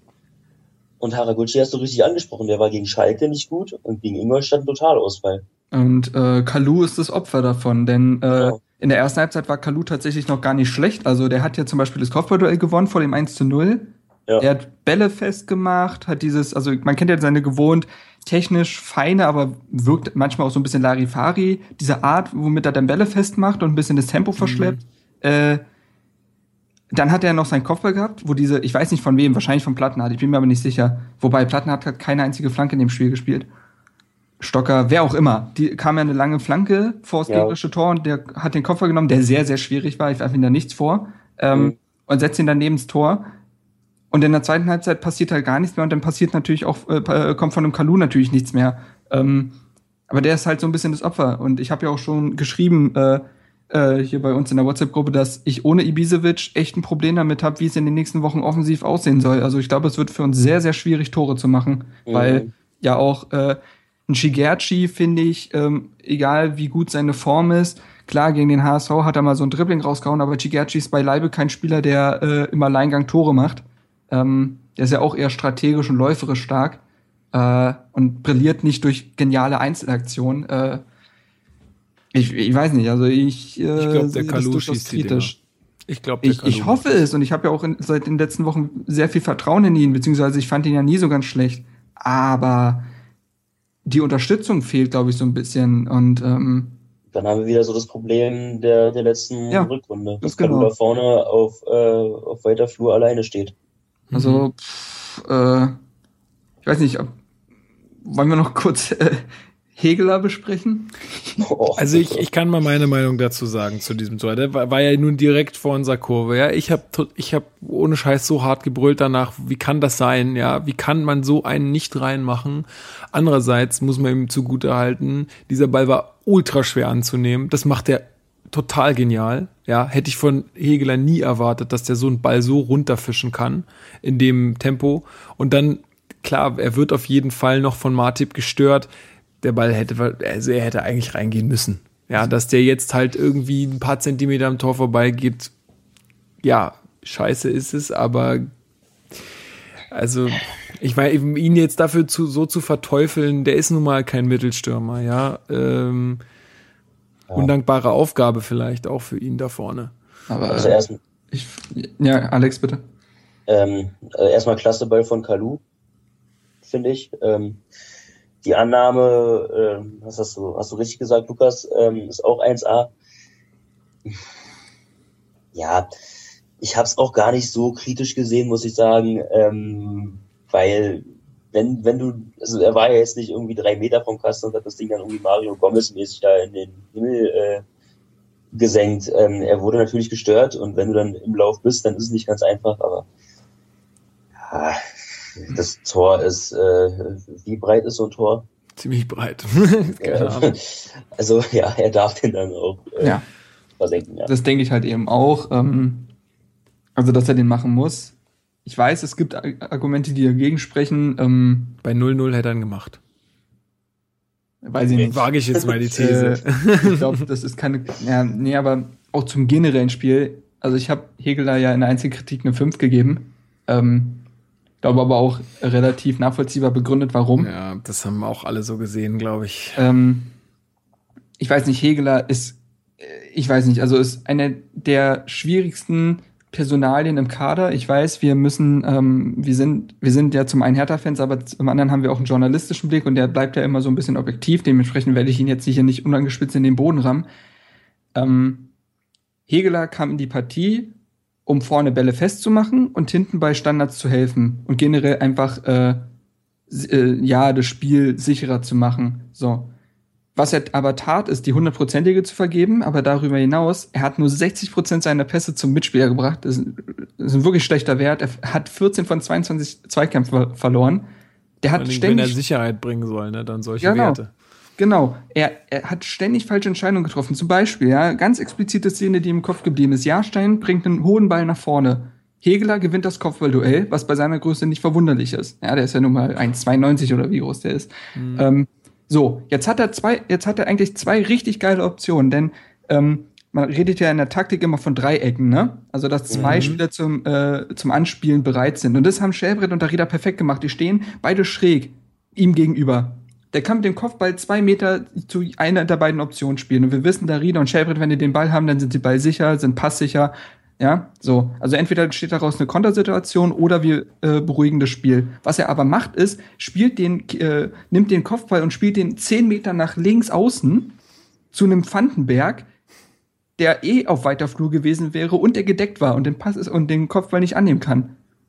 Und diese Entscheidungen, wenn ich das Spiel beruhigen soll, sind einfach katastrophal. Ja, Ähm, das ist ein, glaube ich, ja, ein gutes Beispiel für seinen gesamt äh, unglücklichen Auftritt, würde ich auch so sehen. Und äh, wie der auch hinterher trabt bei den Bällen, das ist ganz schlimm. Der hat vorne den Ball verloren. Nicht er rennt hinterher, um den Ball äh, zu holen und die Kontersituation zu beenden. Nee, Chigachi rennt sich die Lunge aus dem Hals bis ins äh, bis in die eigene Hälfte und attackiert den Spieler. Und Hegeler trabt nur hinterher. Ich finde, bei Hegeler ist ganz, also der, der, der hat eine ganz, ganz schlimme Körpersprache. Ähm, ich halte ihn ja nicht mehr für einen schlechten Fußballer. Der kann ja, kicken. Ich glaube, er sieht halt auch Aber- ein bisschen, dadurch, durch seine Größe, sieht es natürlich auch immer ein bisschen unbeholfen aus. Weiß So, ich, weiß ich nicht. Ein Westergaard sieht auch nicht unbeholfen aus und der ist zwei Meter. Da, sieht, da, da sieht man auch, dass er weiß, was er tut. Ich finde, das ist einfach Körpersprache bei ihm und äh, der hat in der Regel, also man muss sagen, gegen HSV, als er in der Innenverteidigung gespielt hat, kann Hab man ihm auch nichts sehr vorwerfen. nee, ja. Sehr, sehr gut. Und das räumt man ja auch gerne ein. Ich habe ja nichts gegen Hegeler, aber er liefert insgesamt weitaus mehr schlechte Spiele ab als gute. Und äh, das war gegen Ingolstadt eben wieder so ein schlechter Auftritt und äh, macht es sehr schwierig für einen äh, Hegeler in einem positiven Licht zu sehen. Ja. Ja, also in der Innenverteidigung hat er mir auch deutlich besser gefallen. Ja, so insgesamt, wolltest du jetzt noch was sagen dazu? Nee, Marc? nee, kann ich nur. Ach so, nö. nö. Okay. Ja, also so insgesamt war auch so ein bisschen, also ich kann das ja jetzt immer nur, weil ich ja auch irgendwie dabei war, weiß jetzt nicht, ob das auch Leute hören, die auch mit dabei waren, aber insgesamt war es auch so, ich meine, ja, wir haben dann letztendlich gewonnen, ähm, aber die Stimmung, du hast schon gemerkt, war so ein bisschen angeknackst. Es war jetzt nicht so, dass wir gesagt haben, boah, haben wir jetzt wieder ein geiles Fußballfest hier abgeliefert, sondern jeder hat schon gemerkt, wow, das war heute jetzt aber nicht so wahnsinnig souverän. Also das haben schon alle irgendwie gespürt. Klar wurde gefeiert und klar haben sich alle gefreut, aber letztendlich wussten auch alle schon, dass das jetzt nicht die beste Saisonleistung war von uns. Gut, mag jetzt an den genannten Sachen liegen, auch an, am Ingolstädter Spiel natürlich. Aber was am Ende zählt, sind die drei Punkte, die haben wir mitgenommen, passt. Genau. Ja, würde ich sagen, machen wir das Spiel damit zu. Mhm. Ähm, gut, dann äh, ja, haben wir noch ähm, ein paar Kommentare bekommen, wo wir gefragt haben, was wir noch so besprechen sollten. Da waren jetzt ähm, auch drei Kommentare dabei. Und der Dustin und der Philipp ähm, haben noch mal so ein bisschen die Torwartfrage aufgemacht. Also wir haben es ja schon mal thematisiert gehabt und haben auch schon mal drüber gesprochen, nach dem ersten oder zweiten Spiel von Jahrstein, glaube ich. Ähm, und die beiden wollten jetzt halt wissen, wie wir es sehen, äh, ob Jahrstein auch im Tor bleiben soll oder nicht, ähm, wenn Kraft wieder fit ist, beziehungsweise was passiert ähm, generell, wenn, sagen wir mal, wir schließen jetzt relativ weit oben ab. Ähm, was passiert denn nach der Saison? Ich finde, diese Diskussion können wir eigentlich führen, wenn es soweit ist. Weil sich jetzt darüber schon Gedanken zu machen, was ist denn, wenn wir mal irgendeinen Platz erreichen, äh, ist, glaube ich, einfach jetzt erstens zeitlich nicht drin, zweitens auch irgendwie zu spekulativ. Ich finde, man kann jetzt einfach noch mal bewerten, auch nach, vor allem nach dem Schalke-Spiel, wen, also wünscht ihr euch Kraft jetzt wieder zurück ins Tor oder ähm, habt ihr eure Meinung gegenüber Jahrstein jetzt nicht geändert und der soll drin bleiben? Alex. Aber ganz, ganz kurz, wollen wir nicht äh, vielleicht doch, äh, um dann sagen zu können, wir waren die Ersten, die es gesagt haben, bevor es cool wurde, so einen Namen in den Ring werfen. So als, als potenzieller Neuzugang. Oh Mann. Eigentlich will ich den Namen, Mann, irgendwie, Mann, irgendwie halte ich, halte ich auch von dem nichts. Ich, Nee, dann lassen wir's. Dann lassen wir's. Okay. lieber. also kannst du gerne in den Raum werfen, wir müssen es jetzt auch nicht diskutieren. Äh, Sag's Ich- einfach, damit, damit Ja. jeder sagen, äh, damit du sagen kannst, du hast es gesagt. Ja, also äh, ich würde tatsächlich. Gabor Kirai. Christian Fiedler. Ähm, wenn denn ähm, wir eine solche ähm, ja, positive Tabellen, ähm, wenn wir positiv die Tabelle abschließen, ähm, sagen wir mal Platz 8 plus und Hannover 96 den Weg in die zweite Liga antreten muss, dann ähm, würde ich mich über Ron Robert Zieler freuen. Ah, ich dachte jetzt Philipp Schauner, verdammt. äh, So, können wir ja jetzt einfach so im Raum stehen lassen. ja, Und darf ja dann auch gerne in den Kommentaren diskutiert werden. mein Statement dazu, äh, für mich weitaus überschätzter Keeper. Habe nie verstanden, warum er Nationalmannschaft gespielt hat. Sicherlich gar, sicherlich kein schlechter, aber für den jetzt 5 Millionen plus auszugeben, nein, danke. Gut. Ja, also ich bin jetzt, ich bin jetzt auch kein Fan von ihm, um das mal ganz kurz abzuschließen, ähm, aber ähm, sowohl im Vergleich zu Thomas Kraft als auch zu Rune Jahrstein in meinen Augen ein großes Upgrade. Aber Okay. generell zur Torwartfrage jetzt, ne? Ja, genau. Genau. Generell zur Torwartfrage. Also ich- würde jetzt sagen, mein klar, Jahrstein hat jetzt gegen Schalke nicht, auch nicht seine beste Leistung gezeigt. Da dieses eine Ding, wo wir fast noch 2-0 in Rückstand gehen. Oder war das schon, wo es 1-1 stand? Ich weiß nicht. Ich glaube, nee, da stand es noch 1-0. Ja, genau, Ähm, 1-0 stand's ja noch. das war schon wieder so ein bisschen, da habe ich erstmal gucken müssen, ob da nicht doch Thomas Kraft im Tor steht. Ähm, aber gut, äh, da hat er so ein bisschen Kredit verspielt bei dem Spiel. Ähm, obwohl ich trotzdem sagen muss, ich finde ihn insgesamt, was ich jetzt von ihm gesehen habe, immer noch deutlich besser als Kraft. Vor allem gefällt mir halt einfach gut, wie er sich auch wirklich ins Spiel mit einbringt. Also, dass man ihn einfach anspielen kann. Gut, diese Situation jetzt auf Schalke war jetzt halt dämlich, aber der ganze Rest war eigentlich sehr sicher von ihm, fand ich. Und für mich, also ist mein- meine Nummer eins ist es. So gern ich auch, oder so, ich mag jetzt äh, Thomas Kraft deswegen nicht weniger oder so, aber es ist ähm, fürs Spiel, finde ich, ist Rune Jahrstein definitiv der bessere Mann. Finde Soll ich auch. Ja, okay. Ähm, wobei mir bei seinen, also gerade in Ingolstadt wurde mir bei seinen kurzen äh, Pässen, ähm, ja, ist mir um ein und andere Mal die Pumpe gegangen, weil ich das dann doch ein bisschen zu riskant fand. Also ich lobe mir diese ähm, Manuel Neuer Attitüde, alles spielerisch lösen zu wollen. Aber da wäre mir bei so manch langen Ball wohler gewesen. Aber es ist ja alles glatt gegangen, daher kann man ihm da ja nicht wirklich einen Vorwurf machen. Ähm, allgemein ist es so, dass man ja sagen muss, dass die Euphorie um Rune Jahrstein äh, am Anfang ja der Wahnsinn war. Das hat man an unserer Umfrage ja gesehen, ähm, wo wir gefragt haben, wen ihr als Nummer eins ähm, behalten möchtet. Da war ja die äh, Zustimmung für, für Jahrstein unglaublich. Und das hat bei mir so ein bisschen nachgelassen. Also ich war ähm, anfangs auch so auf dieser Schiene, dass ich äh, richtig begeistert war von seinen äh, Leistungen. Ich glaube gegen Köln. Ja, gegen Köln hat er ein Ja, sehr gutes Spiel Köln, gemacht. Köln war ein großartiges Spiel. Genau. Und dann kam das Spiel gegen Schalke, wo er halt einmal diese Aktion hatte, wo die Santo äh, Ping-Pong-artig da fast das Tor gemacht hätte. Und dann noch bei dem einen Freistoß von Geis, glaube ich, Mhm. der da so ein bisschen durch die Lappen geht und der fast, ähm, fast ins Tor rein äh, geht. Ja, und gegen, gegen Ingolstadt war es dann wieder, war es in Ordnung. Also ich glaube, dass die Bälle, ähm, die er gehalten hat, diese zwei äh, Distanzschüsse oder beziehungsweise dieser eine Distanzschuss und dieses eine krumme Ding von Groß, die hätte Kraft wahrscheinlich auch gehalten. Ja, aber Aber ja, also ich bin trotzdem bei dir und sage, wegen ähm, seines fußballerischen Mehrvermögens und auch wegen seiner Qualität äh, im Strafraum und äh, bei hohen Bällen ist mir bei ihm im Kasten auch lieber, als wenn Thomas Kraft im Tor steht. Ja. Ich kann ja mal die ganz kurz die Meinung vom Philipp, äh, wäre fairerweise, wenn er schon sich so viel Mühe macht, den Kommentar zu schreiben, kann man den ja ganz kurz vorlesen. gerne. Ähm, Also, das lassen wir jetzt mal außen vor. So, hier. Ähm, Jahrstein ist mir zu wackelig. Das Spiel gegen Gelsenkirchen, wie ihm da der Freistoß durch die Hände glitscht, das hat noch kein Bu Bundesliga-Niveau. Wobei noch da ja auch die Frage ist, weil er ja schon 31 ist. Äh, das füge ich jetzt mal hinzu. Anmerkung der Redaktion quasi. Die anderen Teams sind deutlich besser aufgestellt. Bestes Beispiel. Der erste Torwart der norwegischen Nationalmannschaft sitzt bei Ingolstadt auf der Bank und die Nummer zwei soll unsere Nummer eins sein.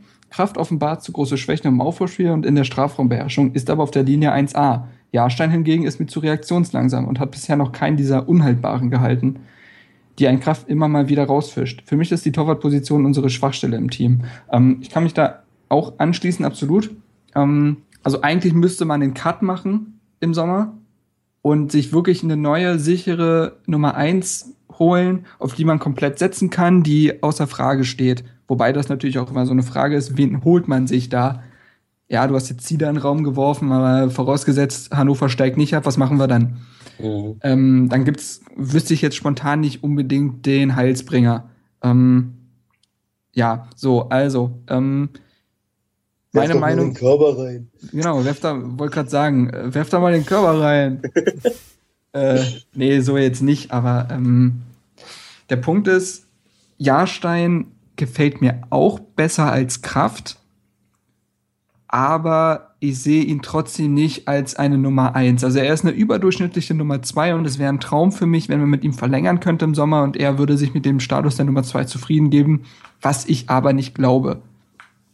Also Glaube ich Dadurch- auch nicht.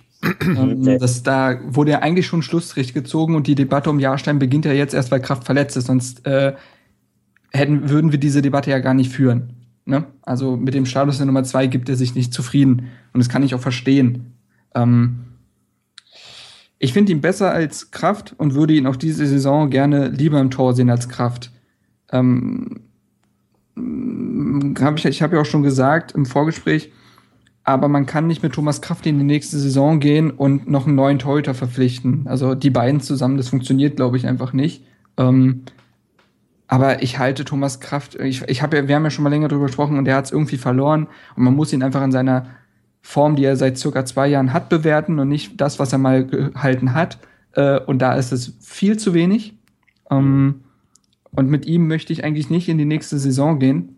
Und da hat der Philipp absolut recht, wenn er sagt, dass die Torwartposition unsere Schwachstelle im Team ist. Ähm, ich kann jetzt auch nicht die äh, perfekte Lösung vorweisen, weil man natürlich auch nicht weiß, wie es im Sommer weitergeht mit den beiden. Ähm, kann aber auch sagen, dass ich mit sowohl Jahrstein als auch Kraft äh, nicht in die nächste Saison gehen will. Wäre Jahrstein 21, würde ich das komplett anders sehen, aber der junge Mann Mhm. wird sich wohl nicht mehr unbedingt weiterentwickeln.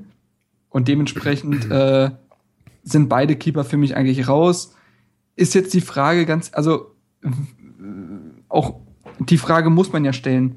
Zu welchem Zeitpunkt wäre es denn eigentlich besser, jetzt einem Gersbeck die äh, Den Namen wollte ich nämlich der drücken, an die Hand zu drücken. Dem- Ganz ehrlich, also ja. wenn ich, wenn wir es nicht im Sommer tun, dann wird es Gersbeck niemals packen, bin ich mir sicher, weil dann welche Chance soll sich noch liefern? Wir finden, befinden uns dann im Sommer in einer Position, wo beide, wo ein Keeper äh, einfach ablösefrei gehen kann, weil er sein Vertrag ausläuft. Das ist eine sehr saubere Lösung. Und der andere Keeper äh, hat es seit zwei Jahren nicht mehr wirklich bewiesen und könnte keine großen Ansprüche stellen.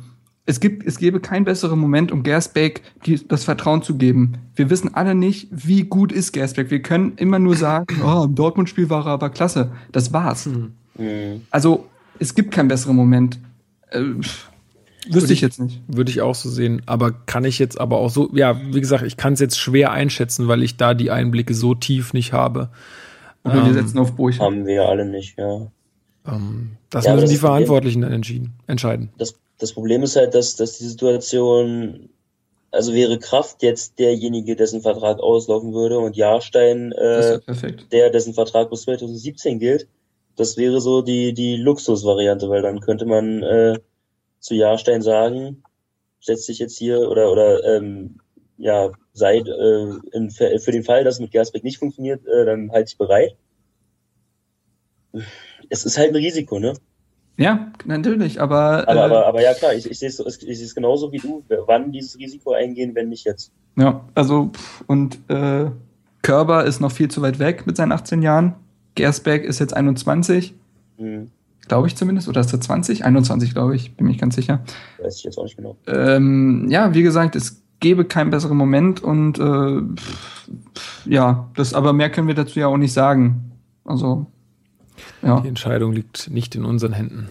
Ja, zumal wir, wie gesagt, auch nicht die Infos haben, um das jetzt irgendwie vorgreifend äh, beschließen zu können. Ja. Ja, Jungs, die Zeit ist äh, schon wieder ganz schön vorangeschritten. Ähm, ich hätte jetzt äh, noch zwei Themen. Ich würde vielleicht äh, machen wir es so, dass wir die relativ kurz halten und einfach jeder dazu mal sein Statement abgibt, ohne da jetzt in längere Diskussionen zu verfallen. Ich meine, wir jetzt ein bisschen überziehen, ist jetzt auch nicht wahnsinnig schlimm. Und zwar noch eine interessante Sache, oder die ich sehr, ja, irgendwie äh, sollten wir auf jeden Fall behandelt haben. Im Doppelpass hat nämlich Jan Christian Müller aus der Frankfurter Rundschau oder von der Frankfurter Rundschau, wo er da leitender Redakteur des Sportressorts ist, ähm, hat er bei der Diskussion um Dardai, äh, was denn passieren würde, wenn Dardai einfach mal irgendwann nicht mehr Cheftrainer äh, sein sollte bei Hertha. Ich meine, wir wissen alle, diese Zeit ist irgendwo endlich, ja, und irgendwann wird es halt mal so sein, dass er auch mal nicht mehr Tra Cheftrainer sein wird. Was passiert dann? Abgemacht ist ja, dass er wieder in die Jugendarbeit zurückgeht und da hat äh, dieser äh, Jan Christian Müller entschieden dagegen geredet und hat gesagt, nee, auf keinen Fall. Der wird nicht mehr zurück äh, in die Jugend gehen. Ähm, kann er sich beim besten Willen nicht vorstellen, wenn er einmal Cheftrainergehalt geschnuppert hat sozusagen oder auch einfach ähm, diese ja, diese Position einmal bekleidet hat, ähm, wird er sich damit wohl nicht mehr zufrieden geben. Ich würde einfach gern mal eure Meinung dazu hören und was ihr jetzt dazu so denkt. Marc, fang doch einfach mal an. Okay. Ähm, er stellt eine richt absolut richtige Frage, wie ich finde. Ähm, das Konzept ist natürlich ein furchtbar sympathisches und man nimmt es ja auch Dardai ab, wenn er das so sagt. Ähm, wer Dardai jemand, der erst seit zwei Jahren in einem Jugend, äh, das Jugendteam von Hertha geleitet hat und dann Interimstrainer geworden wäre, ähm, könnte ich mir vorstellen, dass die Verbundenheit zum Club und zur Stadt nicht so groß wäre und er dann doch lieber im Profibereich arbeiten würde. Ich halte es aber nicht für völlig unwahrscheinlich, dass er tatsächlich wieder den Rückgang zur Jugendarbeit äh, findet. Der ist seit über 20 Jahren hier, er lebt mit seiner Familie hier, sein Sohn spielt in der Jugend. Ähm, ich glaube, der ist überglücklich hier und wenn es nicht sein muss, will er hier auch nicht weg. Aber der Herr Müller spricht es an. Wenn du einmal diese Bundesliga-Luft geschnuppert hast und auch dieses Gehalt bezogen hast, dann, wie er richtig sagt, wenn du Jugendtrainer bist, behältst du dein Cheftrainergehalt nicht. Nun wissen wir, Dardai war lange genug Fußballspieler. An sich wird es ihm nicht am Geld mangeln. Dennoch ist ja der ein oder andere Euro mehr äh, ganz sympathisch. Ähm, und also, es würde mich nicht wundern, würde ja, würde er wirklich wieder zurück in die Jugendarbeit gehen. Es würde mich aber auch nicht schockieren, wenn er sagen würde, nee, ich gehe jetzt doch zu Verein X, denn die bieten mir den Cheftrainerposten an. Ähm, ich wäre bei beiden Schicksalen nicht äh, schockiert. Ja. Ja, hast mir eigentlich die Worte aus dem Mund genommen. Schade. ja, also nee, ich, ich würde eine Sache vielleicht noch ergänzen und würde halt einfach wirklich sagen, dass ich glaube, dass ähm, da da wirklich ein absoluter Familienmensch ist auch mhm. ähm, und dass es natürlich immer ein Punkt ist, wenn er jetzt irgendwo anders Trainer wird, dann müssen müsste seine ganze Familie umziehen. Du hast es gesagt, er ist seit 20 Jahren in Berlin, er hat hier totale Wurzeln geschlagen. Das wär, bedeutet, würde für ihn eine eine Riesenveränderung bedeuten. Ähm, und ich, mich würde es auch nicht schockieren oder mich würde es auch jetzt nicht, ja, schockieren, wenn irgendwo anders hingehen würde. Ich bin aber der Meinung, dass er das, ähm, glaube ich, nicht macht. Ich glaube fast, dass er wirklich so jemand ist, der dann sagt, ja, ich gehe zurück in die Jugendarbeit. Er, wie gesagt, am Geld wird es ihm nicht mangeln. Und ich glaube, da ist ihm die Familie und die Verbundenheit zum Club auch irgendwo vielleicht sogar wichtiger. Ganz kurz dazu, ähm, es wurde ja da im Doppelpass gesagt, dass es genug Beispiele gegeben hätte, die gegen solch ein Szenario sprechen würden. Dann haben sie den Lewandowski zum ja Beispiel. Nicht, so. Das ist ja nicht dasselbe. Ja, ja, aber ich meine nur, der kennt ihr den noch, den Schäfer von Köln, der ja. interimsweise übernommen hat und mhm. den Köln in der ersten Liga gehalten hat? Ja. Der ist auch kommentarlos zurück in die Jugend und ist dort jetzt der Jugendleiter. Da spricht keiner drüber. So mhm. zum Beispiel. Also es gibt auch Gegenbeispiele. Ja, Alex, du fehlst jetzt noch. Mhm. Als Fußballromantiker, ähm, der ich ja bin, würde ich mir das natürlich wünschen. Kann man so nicht sagen. Ähm, ist natürlich eine traumhafte Konstellation und äh, auch dass Preetz und Dade, dass beide so offen kommunizieren, dass man kann ja nicht davon ausgehen, dass es funktioniert auf, auf äh, 20 Jahre und dass es jetzt so eine Sir Alex Ferguson-Konstellation wird. Oder im deutschen ähm, Bereich Volker Finke. Genau, Volker Finke, ja. Ähm, Wäre natürlich super sympathisch. Aber ihr habt es schon richtig gesagt, mich würde es jetzt auch nicht äh, total aus der Fassung reißen, wenn er dann äh, bei irgendeinem anderen Verein als Cheftrainer anheuert. Ich lege meine Hand dafür ins Feuer, dass er nicht Trainer des FC Union Berlin wird. Gut. Okay. Ja, gut, dann haben wir das so, sozusagen auch abgehandelt. Ähm, und dann, gut, äh, ich meine jetzt, ähm, ich habe mir überlegt, ich meine, das hatte ich vorhin schon in unserer WhatsApp-Gruppe geschrieben, vielleicht, wenn es zeitlich äh, bei mir auch irgendwie hinhaut, dass wir schon wieder in der kommenden Woche einen Podcast machen. Dann wird vielleicht sogar ähm, ein, unser neuer ähm, Hertha Base-Redakteur Max dabei sein. Ähm, ja, weil sich es einfach ganz gut anbietet. Morgen ist FSV Frankfurt, Pokalspiel, dann am Samstag Gladbach. Ähm, wie, sieht, wie sieht denn eure Prognose für die beiden Spiele aus? Frankfurt, kommen wir weiter, kommen wir nicht weiter? Gladbach, was ist möglich gegen so eine starke, momentan, ja, eigentlich kannst du ja gegen die fast nichts ausrichten. Hm. Ja, also es kann natürlich auch recht nichtig sein, was das, was wir hier sagen zum Frankfurt-Spiel, aber äh, ja, nee, also ich meine, es morgen gibt vor bestimmt, der Tür steht. gibt äh, bestimmt ein paar, die es auf dem Weg nach Frankfurt morgen hören. Stimmt du aus, das ist ja dann relativ schnell raus, ne? Ja. Ja. Na ja, gut, äh, für die Leute, die das dann noch hören, äh, kann ich ja gerne was dazu sagen. Also ich glaube tatsächlich, dass wir gegen Frankfurt relativ souverän weiterkommen werden. Wäre FSV Frankfurt ein Viertligist, sehe ich das anders, denn ich finde, das ist eine viel höhere äh, eine viel größere Überraschungstüte, die da aufgemacht wird, denn die geben dann 300 Prozent und man hat auch nicht wirklich viel Ahnung von dem Gegner. Aber wir reden hier von einem, von einem Verein, der jetzt schon seit etlichen Jahren in der zweiten Liga spielt. Das, das, das, ich weiß nicht, ich hoffe, ihr versteht, was ich meine, aber ich finde, das ist Ja, ja. irgendwie, so ein Spiel ist viel rationaler. Ähm, Mhm. und äh, auch wenn jetzt der FSV ja jetzt 3 zu 2 gegen Bochum gewonnen hat, ist das ja nun mal keine Übermannschaft. Äh, so wie ich auch gelesen habe, lag das eher daran, dass der VfB Bochum ziemlich arrogant nach den 2 zu 0 gespielt hätte. Also sehr laissez-faire. Ähm, wenn Hertha nicht den Fehler macht, laissez-faire aufzutreten oder man jetzt nicht unbedingt alle elf Spieler rotieren lässt, sondern einfach sein Spiel runterspielt, wie man es schon gegen den HSV getan hat oder äh, sonst wo, wo man einfach souverän und selbstsicher aufgetreten ist, dann wird ein FSV Frankfurt, besonders weil man ja dann auch auf einen Ibisevic setzen kann, ähm, keine Hürde sein. Also ich bin, und wenn wir nicht selbstbewusst gegen FSV Frankfurt antreten mit dieser jetzigen Form, dann weiß ich nicht gegen wen und äh, ich sehe dem eigentlich sehr, sehr positiv gegenüber. Ich würde das gern so wie du sehen. ähm, aber muss Du bist ja auch der Pessimist überhaupt. Genau, ich muss leider wieder meinem Job als Chefpessimist äh, gerecht werden, weil es halt der DFB-Pokal ist. Wenn wir jetzt in einem, äh, ja, ist natürlich nicht möglich, aber wenn wir jetzt in einem Ligaspiel gegen den FSV Frankfurt spielen würden, dann äh, würde ich sagen, dass das glimpflich ausgeht. Ich sage nicht, dass wir ausscheiden. Also ich, ja, Wir spielen unentschieden. Geil. Na, vielleicht meinst du, dass wir nicht Da gerade, dass da es ist- nicht die leichteste Aufgabe wird. Genau, also da ist dann doch ähm, der Realismus ähm, der, der guten Tabellensituation und der guten Spiele geschuldet, dass ich denke, dass wir das doch packen können gegen die Übermacht aus Frankfurt. Ähm, aber ich gehe davon aus, dass es in die Verlängerung geht. Okay, ja, ich sehe es eigentlich ähnlich wie Marc. Ähm, ich werde ja auch äh, im Volkspark, äh, Volksbankstadion, da, Entschuldigung, im, Volks, im Volksparkstadion, äh, Volksparkstadion dabei sein. Ähm, ich gehe auch davon aus, dass wir das relativ souverän packen. Natürlich ist es keine leichte Aufgabe, zumal es, wie, wie Alex sagt, DFB-Pokal ist, ist nie einfach.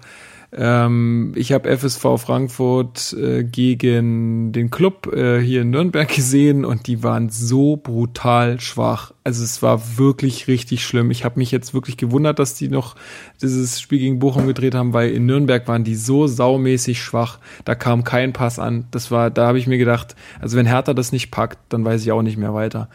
Kann natürlich jetzt im Pokal eine ganz andere Situation sein, aber ich glaube auch, dass da da jemand ist, der dann äh, unsere Mannschaft auch in diesem Punkt einfach nochmal einen Tick besser einstellen kann, vielleicht als es jemand anders getan hat, äh, hat in der Vergangenheit. Ich hoffe es einfach drauf, ich glaube daran und ich denke, wir packen es schon. Ja, und Gladbach, jetzt einfach nur mein Tipp, damit wir zum Ende kommen. Also, äh, also, also Gladbach ist ja momentan mega gut drauf. Übrigens, ganz kurze Sache zum Frankfurt-Spiel. Ich freue mich auf das Wiedersehen mit äh, Farnul Paradise Paradise.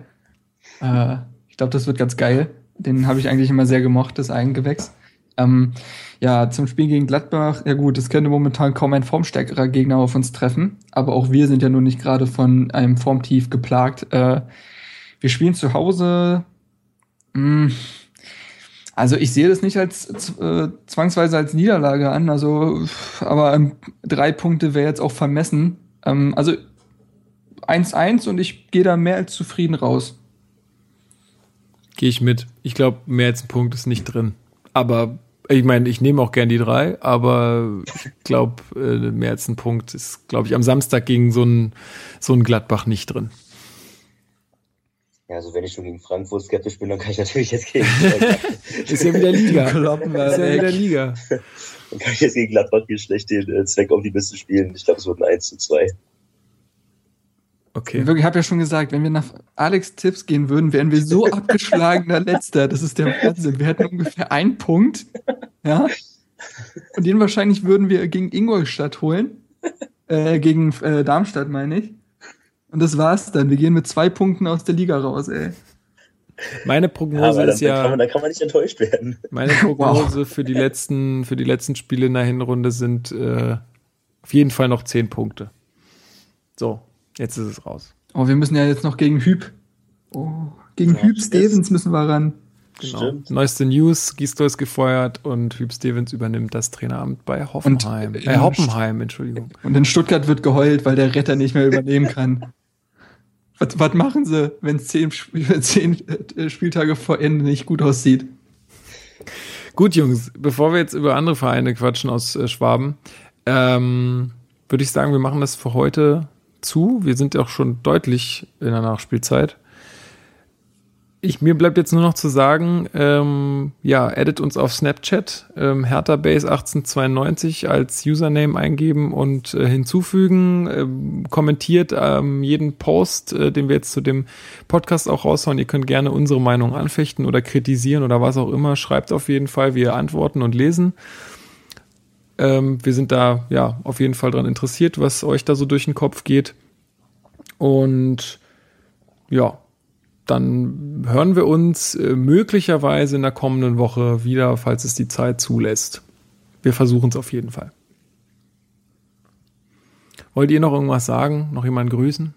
Ach, äh, mh, Nö, haltet die Ohren steif. Äh, wir hören uns dann. Kommt alle nach Frankfurt morgen. Es sind noch Karten da. Es, es wird immer Karten gegen Frankfurt geben.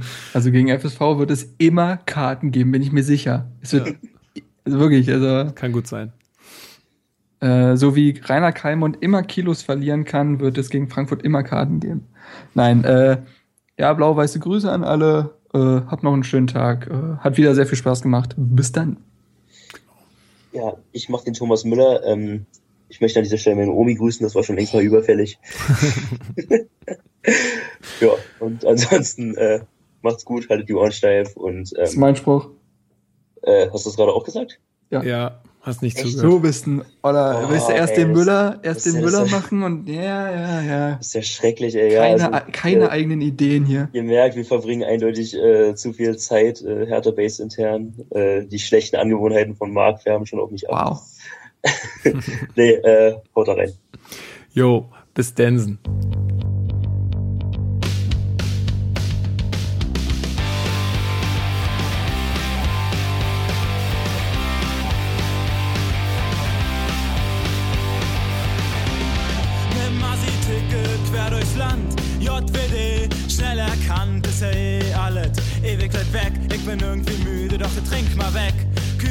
Dörfer ziehen an mir vorbei. Ich stell mir vor, ich würd hier wohnen, denk auf Wei, oh Wei. Freu mich schon auf die Heimfahrt, drei Punkte und Jut. Arrogant waren wir immer, das liegt uns im Blut. Und ich weiß nicht wieso, doch ich bin immer dabei. Mein Herz schlägt blau-weiß und es wird ewig so sein. Egal wie sehr sich mein Leben